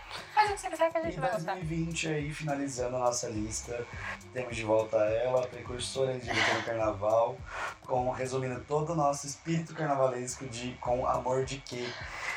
É, Pablo, quando ela vem, ela vem pra falar, né, com Ela a gente. vem, ela, ela vem Ela, pra. quando ela vem dar um toque carnaval, pessoal. ela fica, uhum, E eu te- sei sim. E, e é literalmente a, a frase do carnaval nem ser um amor de Kenga. É o melhor se arrepender do que passar vontade. Melhor se arrepender Seja do que beijando vontade. uma pessoa que você faria, aquela pessoa não toma três banhos faz uns três dias, Relembrando, galera, tomem Tome banho no carnaval. ou aquela hora que um desconhecido chega com uma bebida dentro de uma melancia pra você, uma vodka com açaí, um salgado que você comprou de procedência, procedência duvidosa. Melhor, se- repente, melhor se arrepender do que passar vontade. Um drink que você sabe que seu estômago vai ficar azul por uns quatro meses. Eu. Ah, um sinceramente. E, e realmente, melhor se arrepender do que passar vontade. E dividindo com ela também uma música que foi muito tocada, foi tudo ok, maquiagem ok, cabelo ok, sobrancelha Aham. ok, tudo ok. E assim a gente fecha nossa lista de hits do carnaval. E finalizar, a Camila levantou a mão aqui, gente. Eu falei agora há pouco que o, quando o Estrambelhados toca Carna Deus é o meu momento de redenção do carnaval. Mas Uhum. aproveitando que a gente tá falando de hit, eu quero saber de você qual é o seu hit de carnaval. Independente de onde você tá, qual é o hit do ano, que música que é o carnaval pra Ai, você. amiga, não tem como não ser estrambelhados também, de verdade. Eu acho que só de sua linha, Ah, ela tem uma carga muito grande, no geral, sim. pra mim. Porque mesmo de antes, um dia eu descobri um artista como DJ, eu sempre realmente achei que se produzir pro carnaval, pensar nas fantasias, tudo, Sim. é um prazer fazer esse favor pra você. Aham. Então, nossa, meu nome é Bumbo, nossa, só de pensar me arrepia, a letra me arrepia muito.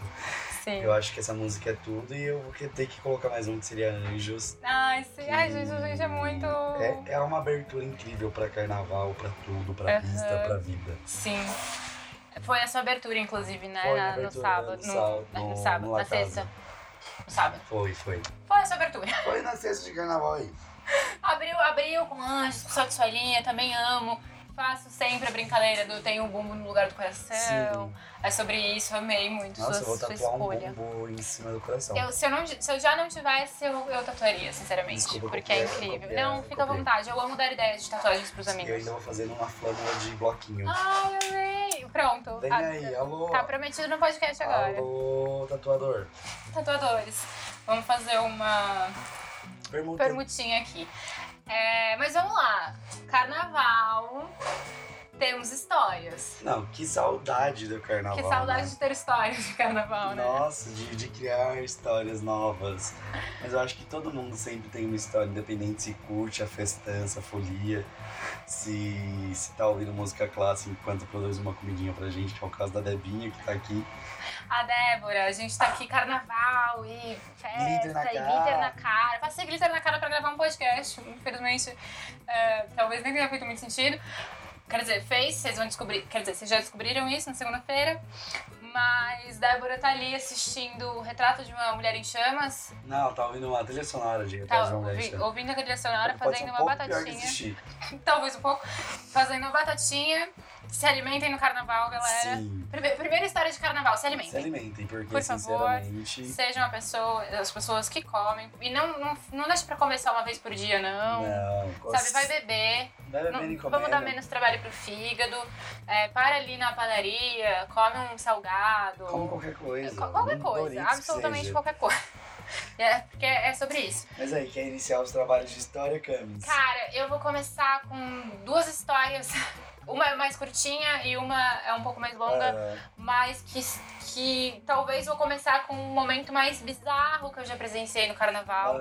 Que é uma coisa que eu fico muito triste, na verdade. sim. Que é briga, Aham. né? É, eu, eu brinco que eu sou muito privilegiada, assim, porque todo mundo fala, é, aqui na região, no, no geral, tem muito essa questão do ah, mas o carnaval de São Luís dá muita briga, tem muito assédio, tem muito várias coisas. É, eu nunca, comigo e com as minhas amigas, enquanto eu estava junto, é, a gente nunca sofreu nenhum assédio muito pesado, assim, é, e nem teve brigas que a gente estava envolvido, né, que brigaram com a gente por qualquer motivo que seja, mas é, são duas histórias que envolvem uma amiga pessoal luizense queridíssima, que é a Stephanie Bernardes. Aham. Um beijo, Teté, te amo. É, a primeira é que a gente tava no bloco e um cara puxou o cabelo de uma, de uma das meninas que estava com a gente. Aham. Stephanie estava com uma garrafinha de água na mão. Juro pra você que ninguém tinha entendido. Depois ela explicou e fez sentido na nossa cabeça. Mas Uhum. ninguém tinha entendido no momento que aconteceu. Porque o cara meio que puxou o cabelo da nossa amiga e ela virou com a garrafa assim, bateu no braço dele e falou: Não, é, não puxa, não puxa o cabelo das meninas. Berrou com ele, a gente ficou meio, o que tá acontecendo? Mas foi isso, assim, acho que foi o. o, foi engraçadíssimo, mas foi- podia ter gerado, de, né? O cara podia ter Uhum. revidado. Sim. É, ele- ela podia não ter visto, ele realmente ter puxado o cabelo Ah. da menina, enfim. Teve esse Mil momento. possibilidades pra depois Mil disso. possibilidades.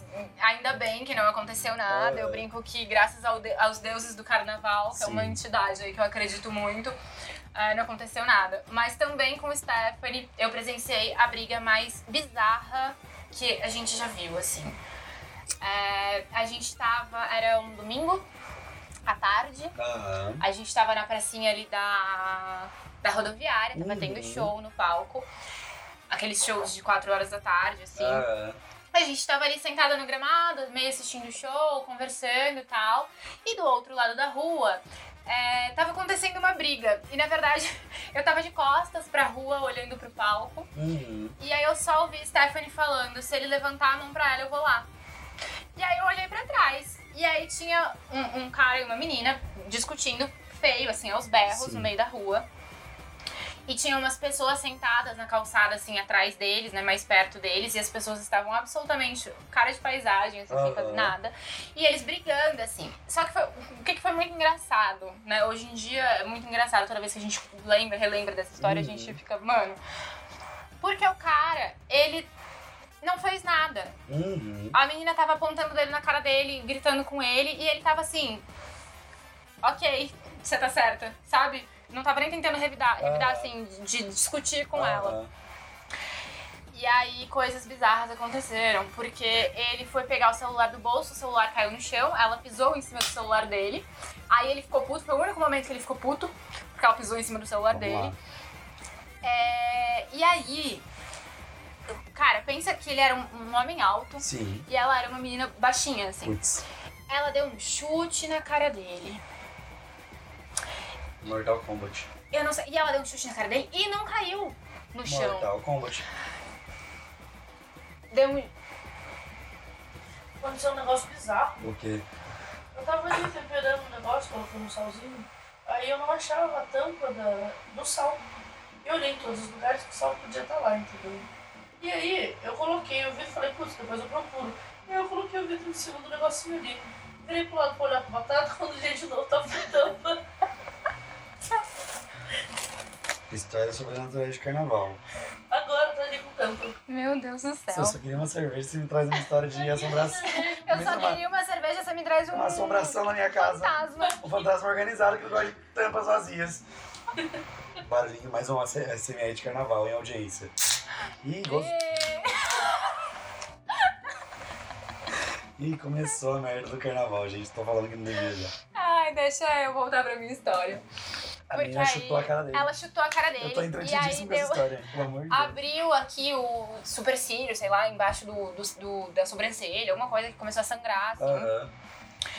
E aí ninguém tinha se intrometido até então. até então. Aí surgiram duas meninas do nada. Uma menina puxou a menina pro. Pra, puxou a menina pra longe e a outra tava conversando com o cara. Aham. E tinha uma ambulância do nosso lado, Sim, sim. que sempre tem uma ambulância ali na praça. Aí a menina pegou o menino e levou ele até a ambulância. Aí o cara da ambulância falou o que todas as ambulâncias falam. Fica até uma dica aí pra galera. É, as ambulâncias, elas só podem socorrer as pessoas se as pessoas estão desmaiadas, se a pessoa Aham. está inconsciente. Se a pessoa tem consciência, se a pessoa consegue andar ainda, leva direto pro hospital, que é mais fácil. E assim, vamos lá, em cidade histórica não é tão longe o hospital. É. Geralmente fica no centro, gente. É. Tem um morro ou outro, mas todo mundo sobrevive. E aí falou isso pra menina, aí ok. Mal sabíamos nós todos, é, espectadores dessa história, que ele ia acabar entrando naquela ambulância. Por que que, que aconteceu? É, ali tem uma casa de esquina que tem um portão de ferro, um portão de chapa de ferro. Ela sempre. só onde tava, desculpa que eu me perdi. Praça rodoviária, Tá. Aquela lateral que, que vai pras pousadas. Sei, sei, sei, sei, sei. Tava naquela lateral, tava Aham. tendo show aqui no, no palco, a gente tava nessa lateral ok, já do me citou, canteiro já me e eles citou, estavam no me outro citou lado da rua. Geograficamente. Adoro que o Luizense, né? Ele sabe onde estamos. Tem aquele portão de ferro da esquina, que é bem na Aham. esquina mesmo. Pessoa sentada, a menina pegou o cara e sentou ele ali no, no portão de ferro. Lembrando que sol de quatro da tarde, tá? É... Aí, a menina que tinha sido levada pela outra menina para longe voltou com sangue no olho e bateu, tipo, meio que deu um burrão assim no cara e ele bateu a cabeça No portão de no ferro. portão de ferro.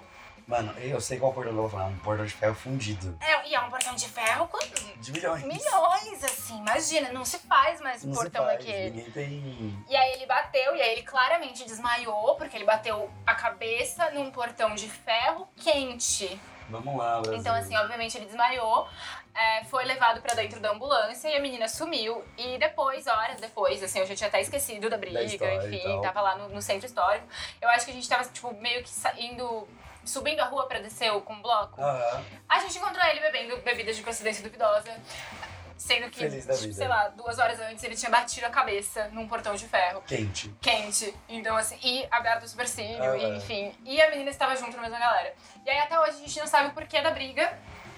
Eu suponho que ele era, tipo, meio que namorado de uma amiga dela e ela viu ele ficando com outra pessoa Ah, ou qualquer coisa do tipo e foi lá discutir com ele.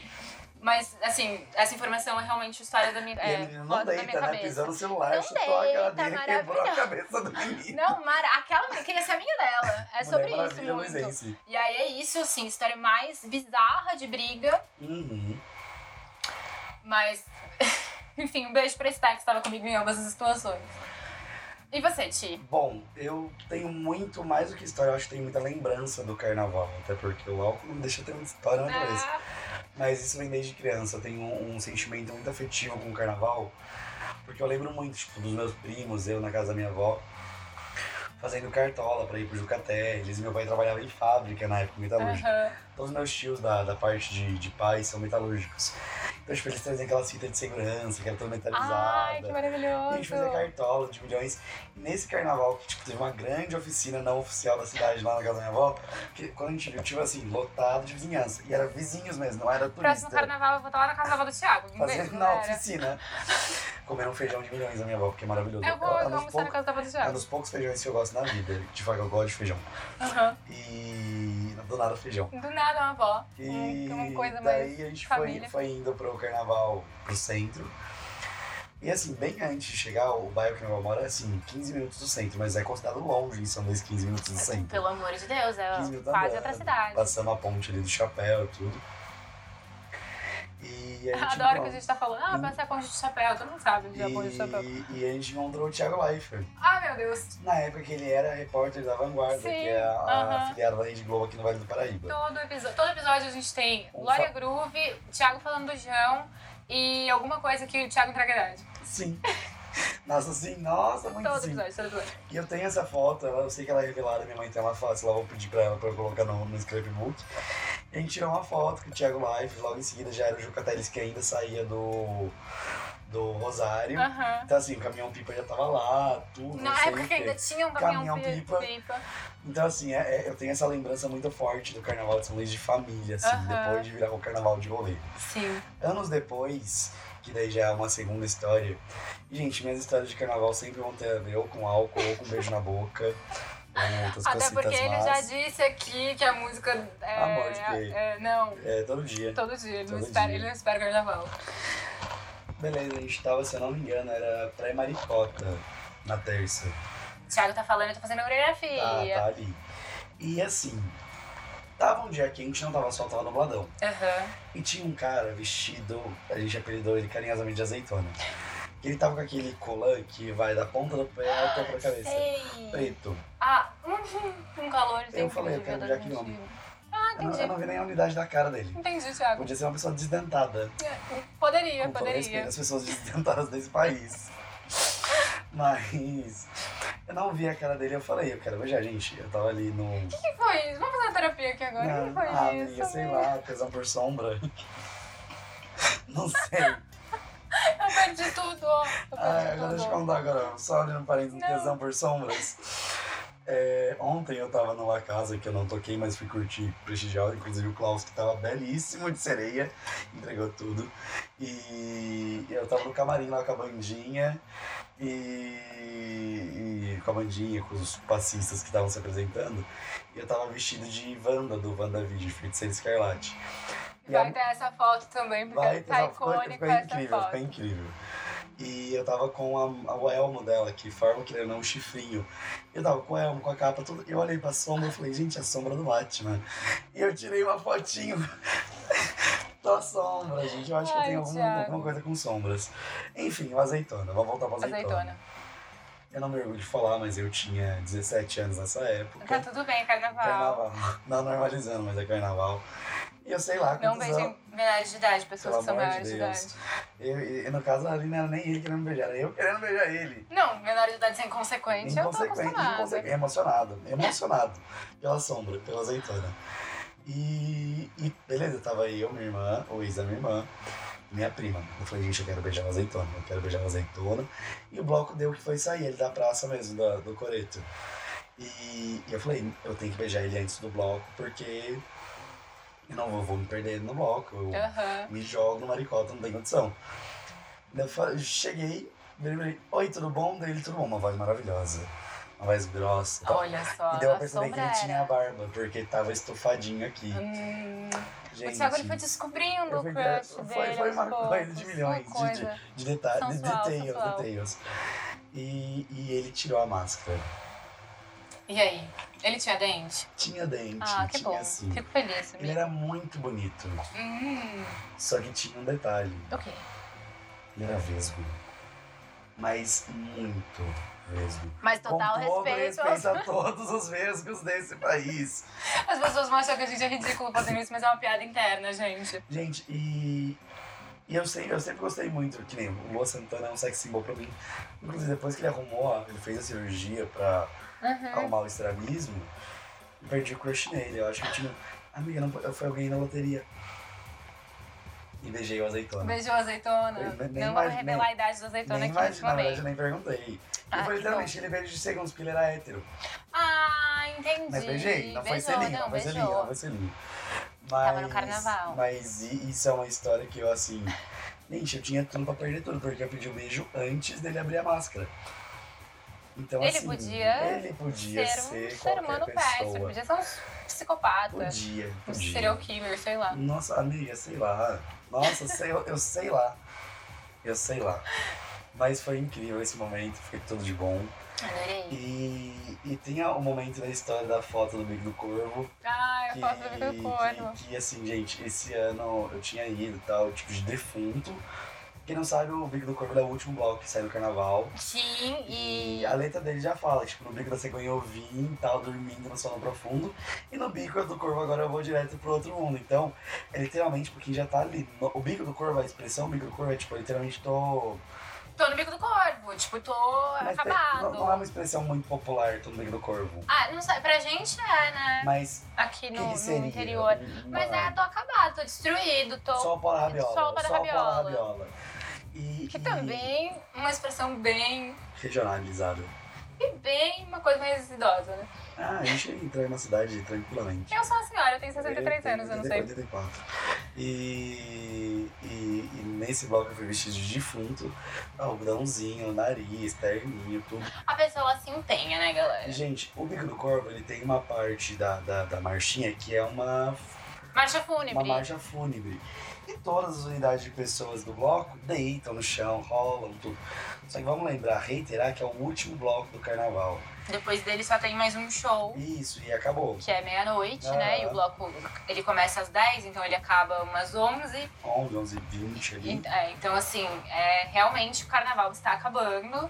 Só que devido às pessoas que não cuidam do patrimônio histórico das cidades, não tá lá assim uma rua muito higiênica. Não tá, não tá, tá bem, É uma hum, mistura bem pesada. de xixi com gorro, com lama, com chuva, com Com tudo, né? resto de com... bebida, com resto de comida, com tudo que é Eu possível. tenho va- quatro variantes, de repente, do Covid. Nossa, novas.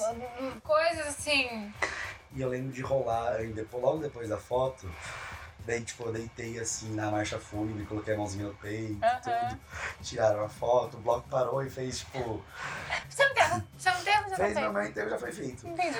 Meu, meu, meu, meu velório. Eu lembro de sair rolando. Entendi. Entendi. Bo- Boas decisões que você tomou. E eu saí rolando, sabe? Sem discernimento nenhum. Eu fui rolando naquele chão. Eu só lembro que o terno era branco. Ah, boas decisões. Ele foi, não, ele foi branco. Uma decisão boa atrás da atrás outra. da que você tomou. outra. E, gente, literalmente, eu não sei te dizer, mas ele ainda é branco. Minha mãe tem esse terno guardado que não é, É meu. Mãe, né? Mãe, Mãe, mãe, mãe, ela né? obviamente conseguiu retirar todo o. sei lá o que que estava que, que grudado. tinha ali. Meu Mas Deus. assim, gente, dentro de histórias de carnaval, o carnaval pra mim ele tem um peso muito grande na minha descoberta de mim, por, como, como homem gay. Porque foi onde eu tive mais contato, assim, oportunidade, porque não, no carnaval com uma família é uma coisa, eu tive Sim. muito essa oportunidade. E depois eu fui pro carnaval dos amigos, que Uhum. foi onde eu fazia o que eu queria fazer. E beijar homens, descobrir flertar com homens e o carnaval uma vez por ano, que eu estava longe da minha família, com 80 mil folhões ao meu lado, que um dia eu não era sendo atenções. Sim. Então eu ia, beijava, fazia, É, bebia. bebia. Bebia. Bebia, Uhum. bebia. sim. Eu lembrei de mais uma história com a Esther. Eu amo que a Esther. A Esther é uma. Ela tá aqui, ela né? tá onipresente aqui neste episódio. É, A gente tá- você tava falando de fantasia, de, de fazer, construir fantasias. Eu vou. Uhum. Eu vou, eu estou me convidando. Eu já me convidei para casar com o Thiago nesse Sim. episódio, agora estou me convidando para ir na casa da avó dele. É, mas a gente tem muito essa coisa da, da fantasia, né? De montar uma fantasia, de querer criar um conceito em cima da Ah. roupa. E aí teve um carnaval que eu, na, no domingo de manhã, domingo à tarde, assim, domingo Aham. meio na hora do almoço ali, eu decidi que eu Pelo ia sair. três períodos. Não, é domingo à noite. que. Eu não sei, não, não foi domingo à noite, porque domingo à noite era quando o bloco saía. Ah, então tá. Mas eu sei que foi no domingo. Foi no Era no período cova. matutino do domingo. Foi no período matutino domingo. Era no Pé na Cova. Uhum. É, na primeira vez que o Pé na Cova sai. E aí eu decidi, eu não, não, não tinha a menor, assim, jamais pensei em fazer isso. Aham. Mas aí já estava em São Luís, decidi que eu queria sair de viúva no Pé na Cova. Ah. Obviamente não tinha uma roupa para sair de Uhum. viúva, porque minhas roupas eram basicamente quase roupa nenhuma. E as roupas específicas de cada bloco, porque eu tenho esse problema aí, eu penso na roupa do bloco, toda uma construção de um conceito, por isso que eu tô sempre bonita no bloco sim, sim, sim. É, aí falei, não, quero sair de viúva. Eu tinha um monte de tule preto, falei, Steph, E aí? vamos. e aí eu, Stephanie e outras amigas sentadas no banco da praça, ali do, do Coretinho, é, fazendo uma saia de tule à tarde pra usar à noite. E aí, quando você pensa numa viúva, você pensa o quê? Uma vela. Hoje em dia, Oh, hoje em dia não, Deus. né? A Nossa, gente tô com tem. Medo, eu tô, tô com medo de onde essa história vai parar. A gente tem velas de LED e tal, que poderia, mas eu já estava em São Luís, domingo de carnaval, jamais acharia uma vela de LED. A gente achou uma vela em casa e eu fui com a, com a minha velinha pro bloco e, obviamente. Você e a- a. Então, a, o pé na cova sai do lado do, do velório. E aí eu estava do lado do velório e falei, cara. Estou lado do velório de viúva, eu preciso acender minha vela. E aí a minha vela ficou dois segundos acesa, mas foram os dois segundos. E todo mundo foi fantasiado meio na mesma energia do bloco, assim, todo mundo, os Ah. meus amigos, sabe? Então a gente tava bem terrorzinho, assim, Ah. que é outra coisa que eu deu pra perceber que, né? é, eu fiz quatro blocos favoritos, três dos meus blocos favoritos têm essa pegada mais Terror. terror, assim. E aí foi o momento que eu acendi a minha vela, que o cara que fica lá na, na corda olhou pra gente e falou, entra. Entra, pelo amor de Deus. E aí a gente entrou, obviamente a minha vela não ficou acesa, eu apaguei a vela. Quer dizer, a vela apagou, o vento apagou minha vela e eu não acendi mais. Mas a gente pulou de dentro do, da corda, foi muito legal. A gente, Ah. a gente tava com uma criança, inclusive, que tava vestida Sim. também, bonitinha. E Aí, é pô, isso. pular bloco dentro da corda é tudo. Eu já É tudo. muitas vezes do bloco do caipira, por ser da Aham. Voz dos Passarinhos. Mas você falou um negócio de sair do lado do velório, eu tenho uma história que tem isso no meio. Ai, meu Deus. Querendo ou não, vamos reiterar aqui São Luís. é que As nossas histórias são muito São Luís, porque é o nosso canal 20 Sim. Mas a minha próxima é sobre La Casa. E vamos reiterar que São Luís é uma cidade que tem 10 mil habitantes. Aham. Tem um velório na cidade, Sim, que é do lado da igreja, da igreja não, que é do lado do hospital. que é do lado do cemitério, que é do lado da igreja, que é do lado de tudo. Tropeçou e um no outro. Sim. Eu amo. E teve, estava tendo um velório durante o carnaval. Amigo. Amiga. Eu, obviamente, em respeito à Sim. família do falecido, eu não entrei em nada disso. Tinha uma amiga minha, a gente nem se fala mais hoje em dia, mas porque o tempo passou, não é nada de briga, não, nem, nem por essa história. Ela estava vestida de girassol. Só que a girassol igual o Calton do Hum, do Maluco no Maluco Pedaço. no Pedaço. Pétalas em volta da cara, a cara toda desenhadinha assim, de sementes, fofa. com uma sementinha escolada. Eu quero ver que morreu. Ah, não. Ela com um copo de vodka com açaí. Ah, por que não? Porque, inclusive, uma das melhores invenções do carnaval luizense é o vodka com açaí. Gosto muito. ó. É- É uma maneira natural de tomar vodka energético. É que eu não gosto de vodka. E muito bem, né? Eu açaí eu amo. Vodka já me pegou. Mas nem, nem, nem dá pra perceber. Não, eu, eu tomo Eu outras passo, coisas. eu tomo passo, outras eu passo, eu Pode, passo. pode beber o meu, eu tomo outras coisas. Amiga, ela entrou no velório vestida de girassol. Eu, de longe, eu de fora, ali sentado na calçada da Aham. frente da escola. Olhando. Ela foi, colocou a mãozinha na mão do morto, fez uma oração. De girassol. E eu tô imaginando a cena E aqui. com a outra mãozinha No copo. no copo. Ah, uma, no defunto, bonito. uma mão no copo. Achei bonito. No meio da oração, ela deu uma goladinha na vodka com Ah, energético. uma sec- deu uma secura aqui na Vamos garganta. molhar as palavras. E saiu e, e continuamos o carnaval como se não houvesse Gente. acontecido nada. Um beijo pra Grazi, gente. Carnaval, essa, essa história foi incrível. Nossa, um beijo pra Grazi, Grazi. Um beijo Ela pra resumiu o você. carnaval de São Luís assim, na intimidade da intimidade. Ai, Ai, essa gente. história ela tem tantos níveis, assim. Não, tem. A, a, gente, é que assim, nessa época não era tão popular ter um celular com câmera. É... Mas se eu tivesse, obviamente teria um registro disso, porque assim, a fotografia deu olhando lá de dentro, ela toma, a hora que ela tomou o gole, eu perdi tudo ali. Daí eu comecei a rir.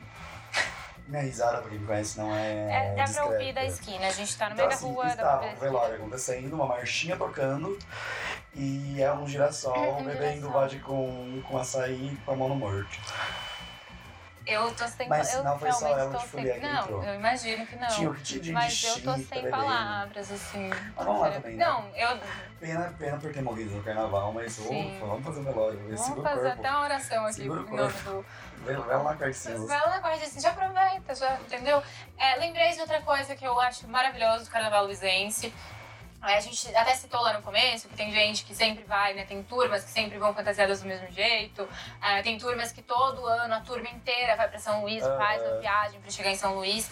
É, tem uma turma que eu não sei se eles são de uma república ou se eles só são amigos, enfim que eles sempre alugam uma casa e todos eles têm uma roupinha branca de bolinha vermelha. Aham. Eu amo. E, no, e todo ano, no, no Bico do Corvo, eles estão com um caixão. Aham. Eles levam o caixão que é branco, Se de bolinha engano, vermelha. É a República do Ketchup. A casa fica perto do mercado? Eu não sei, eu lembro que um ano eu vi a bandeira mais ali pro lado do. Esqueci o nome do bairro. Benfica? Benfica. Pra trás do Rosário. Pra trás do Rosário. Benfica. E eu, eu lembro de ter visto, assim, mas eu posso ter Mas é, confundido essa também. história, tipo, de ter muita gente que vai de República é muito bom, É né? incrível e é muito legal. E são, são coisas que marcam, né? Tipo, todo ano você sabe que você vai ver não sei quem. Aí você Ah. quer saber o que, que eles vão fazer esse E, a- ano. e querendo ou não, acaba criando um laço que ano que vem talvez a pessoa lembre ou não, mas Sim. nossa, a quantidade de gente que eu conheço, tipo, só no carnaval e de carnaval. Aham. Tipo, de oi, bom? E aí, como tá? Como foi o ano? né? É uma reencontro de É. família. Aham. É muito bom. Mas me conta, antes de você contar do La Casa e a gente sair aí do eixo São, São Luís, Luís.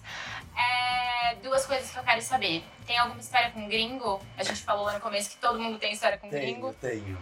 Conta aí. E, assim, a minha família teve. A gente nunca foi uma família que dependeu economicamente do carnaval. Porém, um ano, ah, foi um ano que foi muito difícil financeiro para a família inteira, mas por uma tia específica nossa. E a gente montou um bar. A sogra dela tinha uma casa muito bem posicionada no centro da cidade, que para quem está ouvindo esse episódio e conhece a estrutura do centro de Carnaval de São Luís, é ali na Rua Barão, então assim, Carnavarão, É, a cabrita virou bode, o bode virou capeta, com capeta ninguém pode. Eu não vou fazer o Então, bode assim, agora. é uma da- na época o bloco passava pela Barão. Então, assim, a gente fez a, o- era o bar da buzina paralisadora. Também é outro evento, vamos lá. Sim, Depois a gente fala da buzina. E, e aí, beleza. E chegou um canadense, eu reiterei, reiterando a presença canadense no, no canal de São Luís. O cara chamava Estevan, Estevam, ele era um mexicano naturalizado no Canadá. Ele nasceu no Canadá, mas a família toda dele é mexicana. Eu lembro muito dele. E ele queria entender o que era pinga com mel. que é um evento é, particular evento. brasileiro, assim, uma coisa louca. E a gente ensinando ele a falar pinga com mel, Fica com é. pinga com mel. Nossa, e assim, na época, nem eu, nem ninguém, ele falava inglês. E. E pra explicar que é uma destilado feito da cama, cana de açúcar. Pra explicar a cachaça já é um, Pra um falar que ia momento, misturar né? mel e não sei o que, e vinha no saquinho porque, sabe? Ai, e foi uma tour. E no fim o Estevam, ele ficou cliente do bar. Ele, assim, eu não sei se realmente é porque São Luís é muito pequena e é, sei lá, onde ele morava, de ser uma cidade grande, não sei. Ele só consumia o nosso bar. Ai, que fofo! Então, assim, era o dia inteiro, por exemplo. Eu sabia, eu via, por exemplo, ele passando no bloco e ele falava, já tinha falado que ele acompanha o bloco do começo ao fim. Tipo, e eu sabia que o bloco tinha, tava no meio. Ele vinha, comprava bebida na Barão e voltava pro bloco onde estivesse. Ai, que legal! Amiga, eu tenho dó. Ah, eu acho. Eu, eu Fofo, entendo ele fofo. porque eu tenho muito esse rolê, assim, de se eu gostei da energia do lugar, eu só Ah. vou comprar lá, Nossa, sabe? nesse carnaval, o último dia foi porque eu trabalhei para um caramba. E eu dormi na cadeira. Ah, numa cadeira aleatória, no meio de milhões de fardos de cerveja. Aham. Eu aqui assim, ó, encostei e dormi. Dormi umas 4 horas seguidas. Minha família Amigo. deixou, graças a Deus.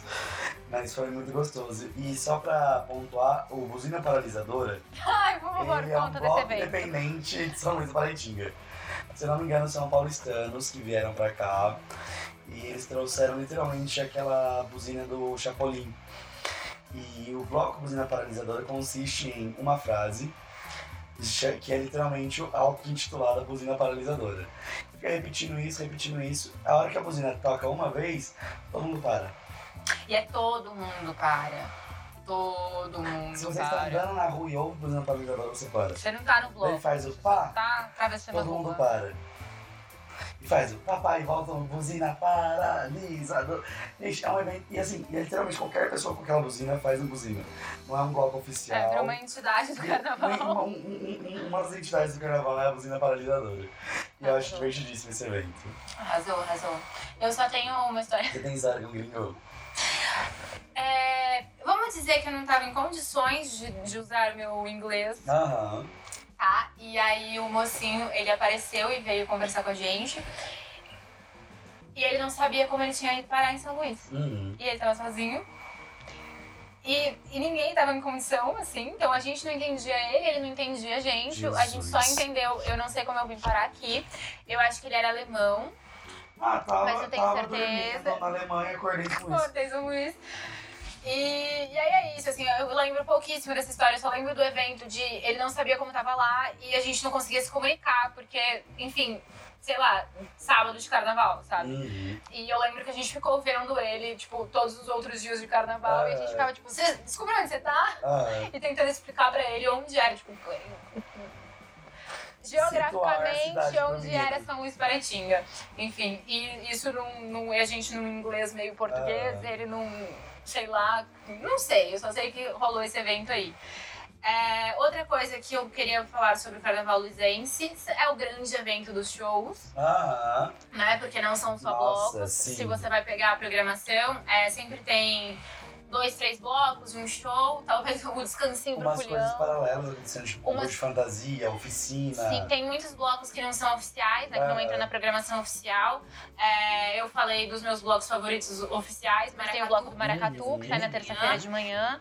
Que é incrível, que tem essa energia que eu tinha falado do, do Baco da Alvorada, que você Ah. acorda cedo pra, fazer, pra pegar concentração, Sim. desce a cidade e acaba na praça. Aham. Tem isso no carnaval também.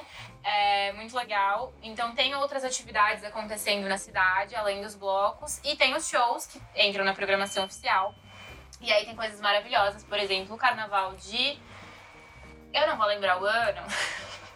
Mas foi o car... Se eu não me engano, foi o primeiro show das meninas do Despirocadas. Ah, E aí eu queria fazer um grande parêntese aqui pra falar sobre a banda Despirocadas, que é Sim. uma banda carnavalesca, luizense, apenas de mulheres. É assim, impecável. As minas dão o nome real, assim, é, desde o, desse ano, que eu acho que foi 2017, mas eu posso estar errada. ah, É, elas sempre estão encerrando o carnaval. Elas tocam no domingo depois do Bico do Corpo. E é sempre incrível, assim. E aí, esse primeiro carnaval, é, elas estavam de noivas no palco, todas.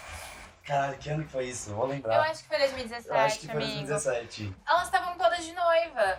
Foi assim, tudo pra mim. E aí, é, foi uma época que a gente ficava gritando raio de chota. E aí a gente fazendo a, Xota. Com a mão.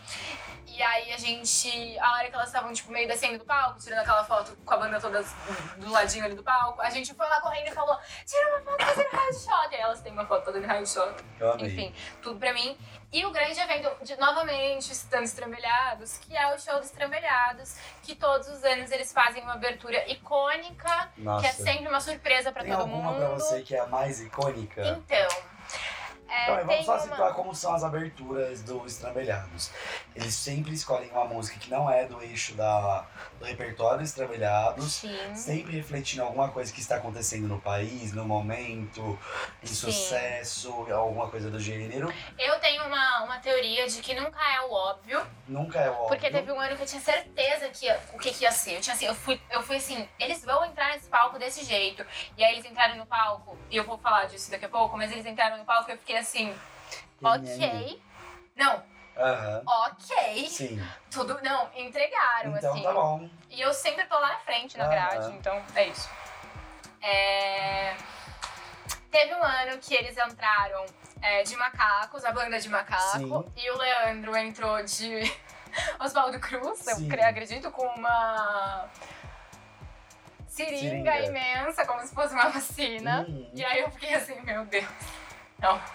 tudo, porque tem toda a discussão do Oswaldo Cruz ser luizense, mas Ah. ele não, se, não falava que ele era luizense, ele Ah. falava que ele era carioca, enfim. E aí críticas, e aí mal sabia, gente, que críticas vacina, né? Não vamos falar sobre isso de novo. Todo Pensamentos episódio, primatas. todo episódio essa questão aí da vacina. Uhum. É, então achei lindo, mais o ano que foi o ano que eu tinha certeza que eu sabia como eles iam entrar no palco. E estou lá, eu assim, uhum, eu já sei. Eu e meu copinho de água, Uhum. Água. água. Eu e meu copinho de água aqui, encostadinho na, na grade, esperando o show começar. E aí, vamos lá, fumaça. Muita Eu fumaça acho que assim, qual show que você vai falar? uma luz extremamente sensual. Eles com acessórios, todo, tudo Me de fala. couro. Não, calma. Fala O primeiro o que você achou que ia ser. Ai. Eu, eu, se eu não me engano, foi o carnaval de 2019. Aham. E carnaval de É isso mesmo. 2019 foi o primeiro carnaval do governo Bolsonaro. Aham. Então eu tinha certeza absoluta que eles iam entrar fazendo uma crítica ao militarismo. Aham. Eu, eu tinha na minha cabeça a banda entrando de militar. Aham. Ou alguma crítica é, política. É, eu tinha certeza que ia ser isso. E todo mundo, tipo, me falava, eles não vão ser óbvios. Eles não vão ser E óbvios. você ali acreditando. E eu óbvio. tava muito, não, eu- eles vão. Eles Lógico que vão, pelo amor de Deus. é ser eles não que ser eles- óbvio. não, não existe possibilidade de ser outra coisa. Aham. E aí, fumaça. E aí, na fumaça, eu já tava. Eu acertei. Ah, não falei pra vocês? Eu acertei. Eu certeza. fumaça. Tenho certeza. Aí, mus- aí tinha uma cadeira no meio do palco. Uma cadeira assim, meio antiga, assim, meio Colonial. gótica. É. Imensa, assim, né? Aí, uma música extremamente sensual. Eu não lembro que música é. Mas Mas era uma música bem. Música de sensual. strip. Música de strip. Aham. E aí entra a banda, toda de roupinhas de couro, Aham. máscaras, Acessórios sadomasoquistas. acessórios sadomasoquistas sendo puxados por uma corrente e toda uma performance extremamente sensual, assim, sadomasoquista. E aí eu, que tinha certeza do que ia acontecer, estava ali grudada na grade.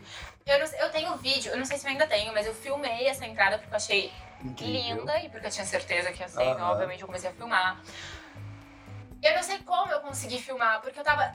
Não dá pra ver porque isso é um podcast, mas eu tava assim, Embasbacada. embasbacada, exatamente essa palavra. E aí eu fiquei. Eu demorei um pouco pra pegar no tranco do show, porque eu tava muito focada nessa entrada, porque é Sim. a coisa mais linda do mundo. E aí Sim. eles começam a tocar, e aí você entra no, no Entra no coisa, clima. enfim. E eu tenho uma preferida minha, na verdade hoje em dia eu me prefiro em duas, não adianta. tudo bem, não tem eu problema. A gente, a gente Ah, a gente não quebra todas as regras. tem um Libriano nesse podcast e a gente não consegue decidir nada. Mas eu gosto muito da entrada que eles fizeram com partida de futebol do Skank, Ai, sim. que, que foi incrível, no ano da Copa. Aham. Cada um entrou com uma camiseta de time e tal, foi incrível. Mas eu acho que nada supera a entrada com thriller. Nossa, a entrada com thriller foi tudo, você lembra? Lembra mesmo? Lembro. Você fez uma carinha de quê? Não lembra que eu fiquei. Eu lembrei, entendeu? Você. Desceu, desceu Desceu, desceu, desceu. E, e mais ou menos esse mesmo estilo, tipo, música tensa ali, porque não começou com thriller logo de, logo de Aham. cara. Um caixão vindo com o Leandro dentro do caixão. E a banda carregando tal, não sei o que, e do nada ele sai de Michael Jackson e começa a tocar. Gente, e depois entra toda, todos os instrumentos da banda tocando thriller. Nossa, Aham. essa abertura é incrível. Tudo, tudo.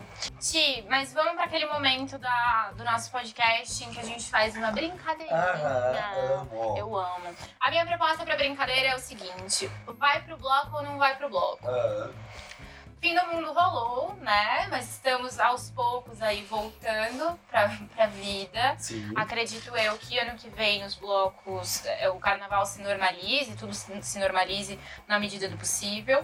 Então, vamos fazer uma lista aí do que, que tá permitido, do que, que vai para os próximos carnavais, o que, que fica ali em 2018, Vamos lá. ali em 2020, 2000 né? século passado. 2000 século passado. É, então eu separei algumas coisinhas aqui, mas também joga na, na nossa pauta aqui coisas que Aham. você lembrar. É, vou começar com uma que com certeza não vai, que não devia nem, nem ter Nem- ido nos últimos, ido. que é fantasia de índio. Nossa, sem condição. Pelo amor de Deus, índio não é fantasia, parem de se Aham. fantasiar de índio, sabe? A não ser que você seja um índio, A, me- a menos que você seja um com, com, indígena. com, com, Sim. É, com Inclusive, teve essa discussão no carnaval de dois, no, ah, no pré-carnaval de 2020 com a Alessandra Negrini Sim. saindo de Índia.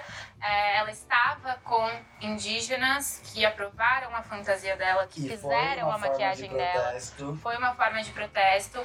É, tenho várias críticas e vários elogios aí a fazer, Ah, mas indígenas não são fantasia, assim como eh, mulheres não são fantasia e Negro não negros é não, é fanta- fantasia. não são fantasia e várias outras minorias e várias outras coisas, enfim. Arrasou. Eu vou jogar mais uma aqui. Vamos fazer isso? Bate, Vamos, bate, vamos, bate. vamos. É, IST é uma coisa que não pode. Pelo amor de Deus! Pelo amor de Deus, a gente já falou sobre isso no episódio passado com o Klaus. Gente, carnaval ótimo, transar tudo de bom. Encapa esse peru, usa todos os preservativos possíveis, se conscientizem. IST é uma coisa que dá para se conscientizar e prevenir. Sim. Então vamos se conscientizar. A gente vive a era da informação. Pega o seu celular, para de ver TikTok. Enquanto ouve o podcast, pesquisa mais sobre IST, que são as infecções sexualmente transmissíveis. Então, assim, não vamos deixar.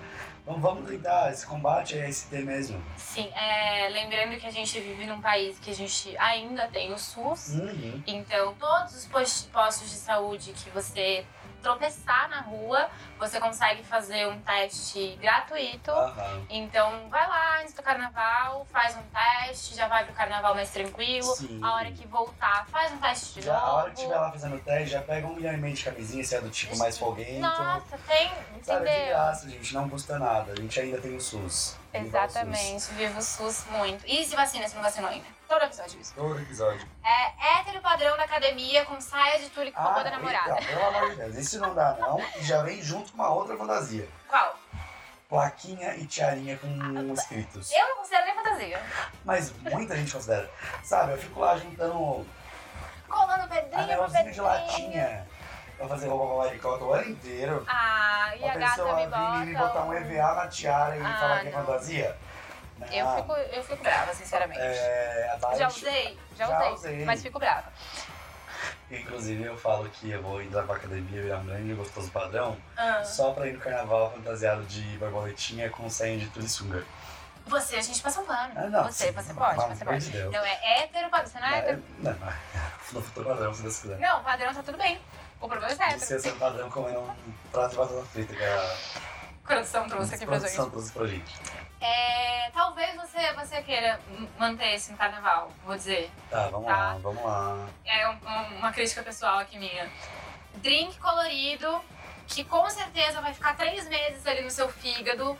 Seu fígado vai ficar. E, e- e normalmente é azul, e aí o seu fígado ele vai ficar um roxo por um tempo, um verde. É, já, já lembrando ali da, da situação final do, do processo todo da bebida, É. que vai sair uma hora e sai ali radioativa neon. Um pouquinho. A urina que sai azul, quatro Não dias só fica. Não só urina, fica quatro dias sendo azul. Então eu talvez. Vamos evitar, Com certeza. entendeu? Tem outras coisas. Vai passar o carnaval em cidades de interior. Normalmente sempre tem uma cachaçaria local. Sim. Apoiem a cena local. Toma uma cervejinha. Lembra de tomar água. Gente, três latão por 10. Três latão, o grande evento Saudade, do carnaval. Na verdade. Isso nem sei se vai É. voltar isso, né? Vai ser dois latão por 10. Não, não um latão por dez. Infelizmente perdemos aí. É, mas é isso, gente. Pelo amor de Deus. E lembrem-se de tomar água. Nossa, sim. Hidratar sempre bom. É... É duas cervejas uma água. É a O que regra. não passa pro carnaval, homofobia e machismo. Pelo amor de Deus. Acho que não- são coisas que não precisavam nem citadas, mas infelizmente É. precisam. Sim. Sabe, deixa a pessoa curtir, se a pessoa é uma pessoa LGBTQIA+, se a pessoa é uma mulher. Gente, pelo Se amor a de pessoa Deus. não está com você, Se a pessoa não tá com uma arma na sua cabeça te fazendo mal de maneira nenhuma, deixa ela curtir em paz. é. E se ela estiver com uma arma na sua cabeça, é, Chama, vai chame a no... polícia local, você não vai fazer nada, 190. pelo amor de Deus. Se for uma emergência, 190. 190. Pelo amor de É, se Deus. for uma emergência médica, 192 ou 193. E é isso, entendeu? Não, não, mas não dá pra passar mais pano pra homofobia, pra transfobia, pra machismo, Pra- pra, abuso sexual. Não é Pelo não. amor de Deus. Então vamos lá, gente. Carnaval com respeito, sem levar isso pros próximos carnavais. Vamos deixar bem longe de todos nós. É, vou puxar um mais leve. Puxa, Eu puxa tô só. puxando só uma coisa. Eu tô jogando uma militar, eu tô jogando uma É. levinha. É abandonar a amiga no meio do bloco pra beijar. Ah, Que eu sou contra. Eu sou não, favor. assim, pode falar, ah, amiga, tô indo ali dar um beijo. Gente já se encontra. Ou de repente, puxa, amiga, não tem problema. Aquela cena né, de beijando com a mão a amiga. Segura a mão da amiga e beija o boy, não tem problema. Boy, a mina, quem você quiser beijar. É, mas não abandona, entendeu? Porque eu sou muito do apego da, da- do prio do aqui. Eu carnaval. tô achando que você é abandonada. Não sou. Pior que não sou. é Você eu, que eu- abandona? Não, eu Você tenho. que dá a mão. Eu, eu que sou do a mão, amiga tá beijando. Ah, eu tenho uma história ótima que também é da Esté, mas eu não vou contar essa história não. Stephanie, uma vez, ela Mas sumiu. eu não vou história, não. Vou Mas a. Stephanie uma vez. A Stephanie, uma vez, ela sumiu. Eu tava com uma garrafa de vinho na mão. E ela tava tipo na metade. E aí, Stephanie sumiu. Ficou duas horas sumida. É, Voltou com a garrafa de vinho cheia. E era a mesma garrafa. sim, E voltou cheia. Sabe. É sobre isso. Foi o mesmo, o mesmo evento que a gente teve que Jesus chamar o SAMU. aqui. A gente teve que chamar o SAMU pra uma senhorinha que estava passando mal. E Oh, depois tomou, tomou um café assistindo a missa Marcelo na TV. Eu amo. Grandes eventos desse carnaval. Grande. Não era nem carnaval. Era. Festival Não sei o que, que era, sinceramente. Gritos de carnaval. Gritos de carnaval. É, então, sem abandonar a amiga, leva a amiga. Entendeu? Porque às vezes você vai beijar o boy, abandona a amiga, aí vem um babaca e tenta beijar a amiga e a amiga não quer beijar. Daí não tem ninguém ali Ai, não tem ninguém pra ajudar a botar uma garrafada na, na- no braço do bater menino. cabeça do menino É no cordão de ferro quente. Gente, eu queria, eu queria muito ser amiga dessa menina, Eu queria ser de amigo Deus. do menino só. Oi, tudo bom? Deixa eu ver isso com a cabeça torta. Pelo amor de Não, Deus. não ficou tarde não, ele foi pular o bloco depois, tava Ah, na tranquilo, verdade, tava tranquilo. Tava tranquilo. E aí, Ti, o que mais que não pode amiga, ter? uma falta de um desodorante, de um banhozinho ali, pelo amor de Deus. Estou falando Seja isso. carnaval de rua, seja festa fechada. Nossa, seja vida, né? De Se- repente, se- banho, Vamos só... na questão do dia a dia. banho. Nos 20 dos Eu fico um pouco 365 dias. triste com a falta do banho. Amiga, não, vamos lá, gente, higiene. E nem precisa ser um banho assim, ah, um banho Nossa, bem tomado, banhão. tirar todo o glitter. Não precisa, porque Porque o outro dia vai o glitter passar. vai sair só no Natal. A gente já tem consciência Sim, disso. de repente já fica pro pôr do carnaval, Sim, não tem sim. problema. Mas realmente a falta de banho, ela é uma questão. Mas eu já vou engatar em uma outra antes de você soltar. Vamos fazer assim, eu solto a minha última e você solta a sua última pra gente... Ótimo. Esse episódio aqui já tá... Milhões, milhões. Milhões, milhões. Que seriam os copos descartáveis. A Sim. gente adota um copo. Hoje tem gente que Compra fabrica, copinho fabri- de- fa- é. empresas que fabricam copos. Tem aquele copinho que cê- você usa, depois você Abaixa amassa ele. ele. É, amassa ele, ótimo. E ele fica tipo um disquinho, você Sim, guarda no bolso.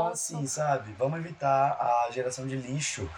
A gente já gera tanto lixo no dia a dia normal. Vamos cessar lixo por quatro dias no máximo que for possível. Sim. Beleza? É, E você, Camis? E pra finalizar com uma coisa positiva, eu acho que o que deve ir pro carnaval, para todos os próximos carnavais, além do respeito, além da consciência, é o cuidado com o próximo. Sim. Sabe? É, independente da época do ano, mas, cara, você viu uma pessoa passando mal? Não importa se você conhece, Empatia. é, empatia. Chegar na pessoa e perguntar, cara, você quer uma ajuda? Eu posso te levar no hospital? Você quer uma água? Qualquer coisa do tipo. É, a gente sabe que o mundo é complicado e a gente sabe que às vezes a gente fica com medo de ajudar alguém e acabar sendo assediada, acabar sendo Ah. agredida, acabar a gente principalmente sendo mulher, sendo LGBT. É, Mas não custa, Não né? mesmo. A gente corre esse risco, mas a gente pode estar fazendo bem pra alguém. Sim, Então é isso, tentem sempre ajudar o próximo. é isso. E pra finalizar agora o nosso podcast, que tá já chegando no fim, depois de duas horas e alguns minutos. Obrigada quem chegou até Quem aqui. chegou até aqui, um beijo. Comenta algum emojizinho lá. Comenta emojizinho de, de bolo de aniversário. Bolo de aniversário. E a gente vai saber que vocês ouviram até aqui. Mas chegou aquela hora da gente indicar alguma coisa pra vocês, uma coisa que a gente gosta, uma coisa que a gente consome. Hoje, consequentemente, eu acho que a gente vai indicar coisas de carnaval. E. E é isso, então chegou a hora do Se liga, hein? E aí, Ti, o que você vai indicar pra gente? Gata, eu vou indicar, indicar um perfil de um Instagram, ele chama Hum. Lambilambi, arroba alambilambi, que é um fotógrafo que é conhecido Aham. como Lambi Lambi e ele fotografa a cena dos blocos cariocas. Mas além de, uma, um- de ser um fotojornalismo registro, para quem como eu, como você, que é apaixonado por caracterização no carnaval, é um, um acervo muito grande de pessoas que esteve nas ruas, Aham. inspiração para fantasia, inspiração para tudo, e uma ótima maneira de matar a saudade do carnaval. Ai, adorei. Vou seguir já. Por isso, por favor, siga. É, meu, minha indicação É, não vou fugir de São Luís. Eu tô, meu coração está em São Aham. Luís, esse, esse carnaval e todos os carnavais e todos todos os os momentos restos. da minha vida. É, e aí, pela, a segurança de todos, não, não teve carnaval presencial em São Luís esse ano, Uhum. né? Mas fiz- é, as bandas luizenses fizeram um- uma agenda de lançamentos, assim, Sim. é, de músicas luizenses que rolaram agora em fevereiro. Então a gente teve o lançamento do CD das Despirocadas, que eu já falei aqui. É, o Estrambelhados lançou um EP, que tá uma graça, tá mu- muito. Ai, tudo. Tem Serpe- Se- Serpentinamente, que é uma música fofa, fofíssima, que eu tive o prazer de ouvir ao vivo naquele show do começo do- de 2020 que eu falei, que tem uma performance muito bonita. É, o Paranga lançou alguns singles também. E o Los Cunhados, que é outra banda que a gente acabou não citando, mas que a Ah. gente também gosta, é, lançou um CD também. Foi o último lançamento. Então você consegue conferir nas plataformas de streaming. É, sigam as bandas também no Instagram. E é isso, E Carnaval procure- e procurem a Luizense. cena Carnaval Luizense, que é a nossa indicação maior aqui. É isso. Camilo Frade, Arriba Paraitinga, É... ah, o próprio Paranga, que tem uma história. O Barone, a Locomotiva Aham. Cabareca. Então, assim, É. tem muita coisa pra conhecer. Sim. E, bom, Obrigado aos patrocinadores. Um muito obrigado sempre pro Plural, tá sempre patrocinando nossas cachaçinhas aqui, nossas bebidinhas pros episódios, sempre apoiando, servindo muito. O Carnaval do Plural foi muito fazendo gostoso. presentinho pros nossos convidados. Sim, então sigam o Plural Bar lá no Plural Beer no no Instagram. Instagram. É, um beijo, Aline, um, Um beijo, beijo, Paulinho. Paulinho. Obrigada por ter aberto nosso carnaval na sexta. Foi tudo de bom. Foi tudo, eu amei. É, eu queria encerrar deixando um recado meio sério pra galera. Vamos lá. é, que não tem muito a ver assim com a questão do carnaval. É, eu tô falando especificamente do caso, eu vou falar, aliás, especificamente do caso da invasão da Ucrânia pela Rússia, Uhum. mas vale pra tudo sempre, principalmente esse ano, que a gente tem eleição presidencial aqui no Brasil e a gente sabe muito bem o que aconteceu na última eleição. É, Procurem fontes de informação seguras, gente. Sim. É, sobre o caso da Ucrânia, especificamente, eu indico a cobertura que a BBC Brasil tá fazendo, que é incrível. Eu acho que é a mais, a mais completa e a mais segura, né? E ela tá bem simples de Sim. entender, sabe? Mesmo você que não, talvez não tenha o conhecimento, eles estão explicando bem. Uhum. é, O beabá. isso, bem didático, assim. Então, se você por algum motivo só consegue se informar por meio de influenciador, por meio de Instagram, por meio de, enfim, redes sociais, é, procurem então influenciadores que são pelo menos minimamente dentro da área de história, de geopolítica, de relações Uhum. internacionais, ou que estão abrindo espaço e, o- e o alcance deles para esses profissionais capacitados. É, lembrando que não é porque uma pessoa é historiadora que ela é, é, como fala, fluente, não é fluente, que ela sabe sobre aquele assunto. Aham. Então, mesmo, mesmo as pessoas que são da área, é, consumam o Vale a conteúdo com, com consciência, né? Uhum. Chequem as informações, vão em mais, uma, mais de uma fonte de informação. É, eu, particularmente, nessa questão de influenciadores, indico a Débora Baldin, que é profissional de relações internacionais, que é comunicóloga, que mesmo quando ela não se sente apta a falar sobre, ela chama alguém, Alguém. que possa falar. E a Bela Reis e a Flávia Oliveira, que são jornalistas, que fazem um conteúdo incrível para além disso, mas que tem um podcast maravilhoso chamado Angu de Grilo. E pré-invasão, na sexta-feira, na, na Na quarta-feira, quarta-feira. é, elas fizeram um, um episódio que fala um pouquinho sobre a questão da Ucrânia, então vale super a pena ouvir para você ter esse contexto assim do Aham, que estava acontecendo, né? ali. E bom, a gente deve replicar e disseminar a informação. A informação ela não deve ficar apenas numa bolha acadêmica. Todo mundo precisa saber o que está acontecendo, não só na Ucrânia novamente, mas em diversas esferas é, políticas e enfim de saúde. Aham. É, mas cabe a esses grandes perfis, a esses influenciadores, a gente, é, você que tá ouvindo, você às vezes, ai, mas eu tenho 100 seguidores no Instagram, não tem nada a ver eu postar isso.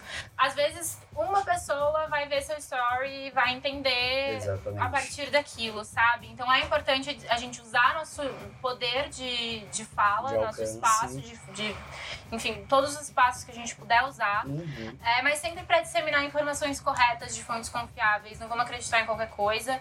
É, eu queria particularmente fazer um brinde ao Casimiro, que não é da minha bolha, não é um conteúdo que eu consumo, mas eu fiquei muito admirada com o que ele fez, com a atitude dele de entrar ao vivo para tirar a dúvida do, do público dele. Tinham 70 mil pessoas online no, no momento que ele abriu a live. É, e ele chamou um professor de Relações Internacionais do IBMEC, da Faculdade Veiga de Almeida. Eu não me lembro o nome dele, mas ele tava, inclusive, tinha acabado de sair de um link ao vivo na Globo News, entrou ao vivo com o Casimiro. Aham. É, num momento que ainda tava rolando muita confusão de informação, a gente ainda tinha muito pouca, pouca informação mesmo sobre o que de fato estava acontecendo na Ucrânia. É, naquele momento do, do final ali da quarta-feira, né? Começo da madrugada de quinta. Então, bom, é como diz o M, é sobre isso, né? Consciência, é, vejam de onde vocês estão consumindo e onde vocês estão se informando, porque não é brincadeira. Não dá pra gente acreditar em qualquer perfil, qualquer pessoa, o que qualquer pessoa está falando. Principalmente num momento tão crítico quanto esse. E um É. outro recado que eu queria deixar, cara, eu acho que você também concorda comigo, saindo um pouco dessa questão das informações, de checar que é super importante. Mas para finalizar o episódio, casando com o tema, é, consumam nos locais, Sim. entendam que tem cidades que dependem do carnaval para viver economicamente no ano inteiro. Mas agora não só falando do carnaval, mas cidades que dependem de festas tradicionais, festa junina, alguma festa de padroeiro, é, temporadas de verão.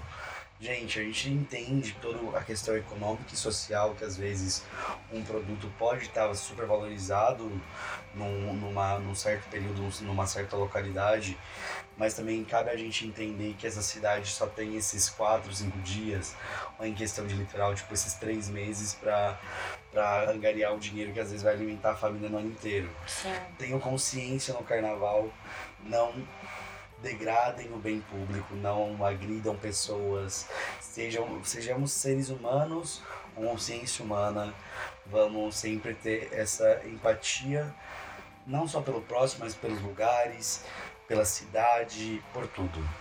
E fica uma crítica aí, principalmente ao governo dos, dos, do estado de São Paulo e do estado do Rio, que cancelou o carnaval de rua sem dar respaldo algum para os ambulantes e para as Exatamente. pessoas que vivem do carnaval, né, do, do dinheiro gerado no carnaval, mas permitiu que os eventos fechados continuassem. Exatamente. É um, um puta racismo social, assim, é, acho que não é nem racismo Eu social a acho que palavra. seria um, É, uma desigualdade econômica de classes ali. sim. Porque ao mesmo tempo que bloqueia o carnaval de rua, que gera muita renda, muita renda mesmo.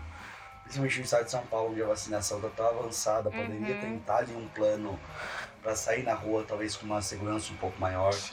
Não é o momento, a gente entende ter cancelado. Uhum. Só que ao mesmo tempo ali tem um- uma festa, um evento, uma- um estádio cheio de gente num Uhum. carnaval ali sem. Sim. ah, o, o que No aconteceu carnaval no custou Rio. 700 reais o ingresso. É, é, o que aconteceu no Rio foi muito isso de est- estavam permitidas festas fechadas que tinham um valor exorbitante porque eram festas para uma elite. Aham. É, os metrôs no, no carnaval, os metrôs do Rio funcionam durante a madrugada. Os metrôs ficaram fechados. Então, assim, mesmo que a pessoa juntasse o dinheiro dela para ir num- numa festa fechada, como que ela ia voltar para casa depois? Exatamente. A gente sabe que preço de Uber, por exemplo, sobe durante a madrugada, sobe é, nesses feriados, porque tem menos carro na rua. Uhum. Então, assim, tem, no Rio de Janeiro ainda tem a problemática de que não é todo mundo que sobe o morro, Aham. né? Não é todo carro que aceita subir o morro. Então, assim, são diversas problemáticas, é, diversas questões que precisam ser pontuadas e Revistas, precisam ser. Questionadas. Todo mundo precisa saber que isso está acontecendo. Exatamente. né? pra gente conseguir cobrar o poder público de alguma coisa. Então, Principalmente um ano de eleição, gente. principalmente no ano de eleição. Inclusive, vale lembrar, ainda tá em tempo de regularizar, Até né? dia 4 de maio. 4 de maio, regularize o título de eleitor de vocês. Quem ainda não tirou, galera que tá fazendo 16, esse, anos esse ano, ano. vai tirar o título. É, independente de sua linha política, eu tô falando isso com muitas aspas, mas independente do que você acredita, é um exercício de democracia. Exatamente. né? Então não deixem de votar de verdade, não deixem de pesquisar sobre o seu candidato, sobre o, plano, de governo, do seu candidato. É óbvio que não vou usar esse espaço para fazer propaganda política ainda, mas óbvio que a gente gostaria que todo mundo que ouve a gente não votasse no Atual governo atual governo e nem em pessoas que compactuam com os mesmos ideais. Exatamente, e que são pessoas é, que vêm com uma roupagem nova, mas que estão vendendo essa mesma ideia. Exatamente. Mas, independente disso, é, pesquisem sobre seus candidatos de verdade, a fundo, saibam em quem vocês estão votando. É, faz uma colinha mesmo com o número de quem você vai votar e guarda, não joga fora depois, porque Exatamente. você vai poder cobrar quem você votou. No lanche que você não escolhe o que não vai, você vai ter que aceitar o que vier e comer. Exatamente. Então é isso. É, quem não se vacinou ainda, se, Se vacina. Aproveita, vai lá, vacina, já faz um exame de ST, já pega uma camisinha. E curte a vida com Aproveita o SUS que é de graça. gente. E é O isso. Meu nome é Thiago. O meu nome é Camila. E esse foi mais um episódio do Cafézinho do fim do mundo. mundo.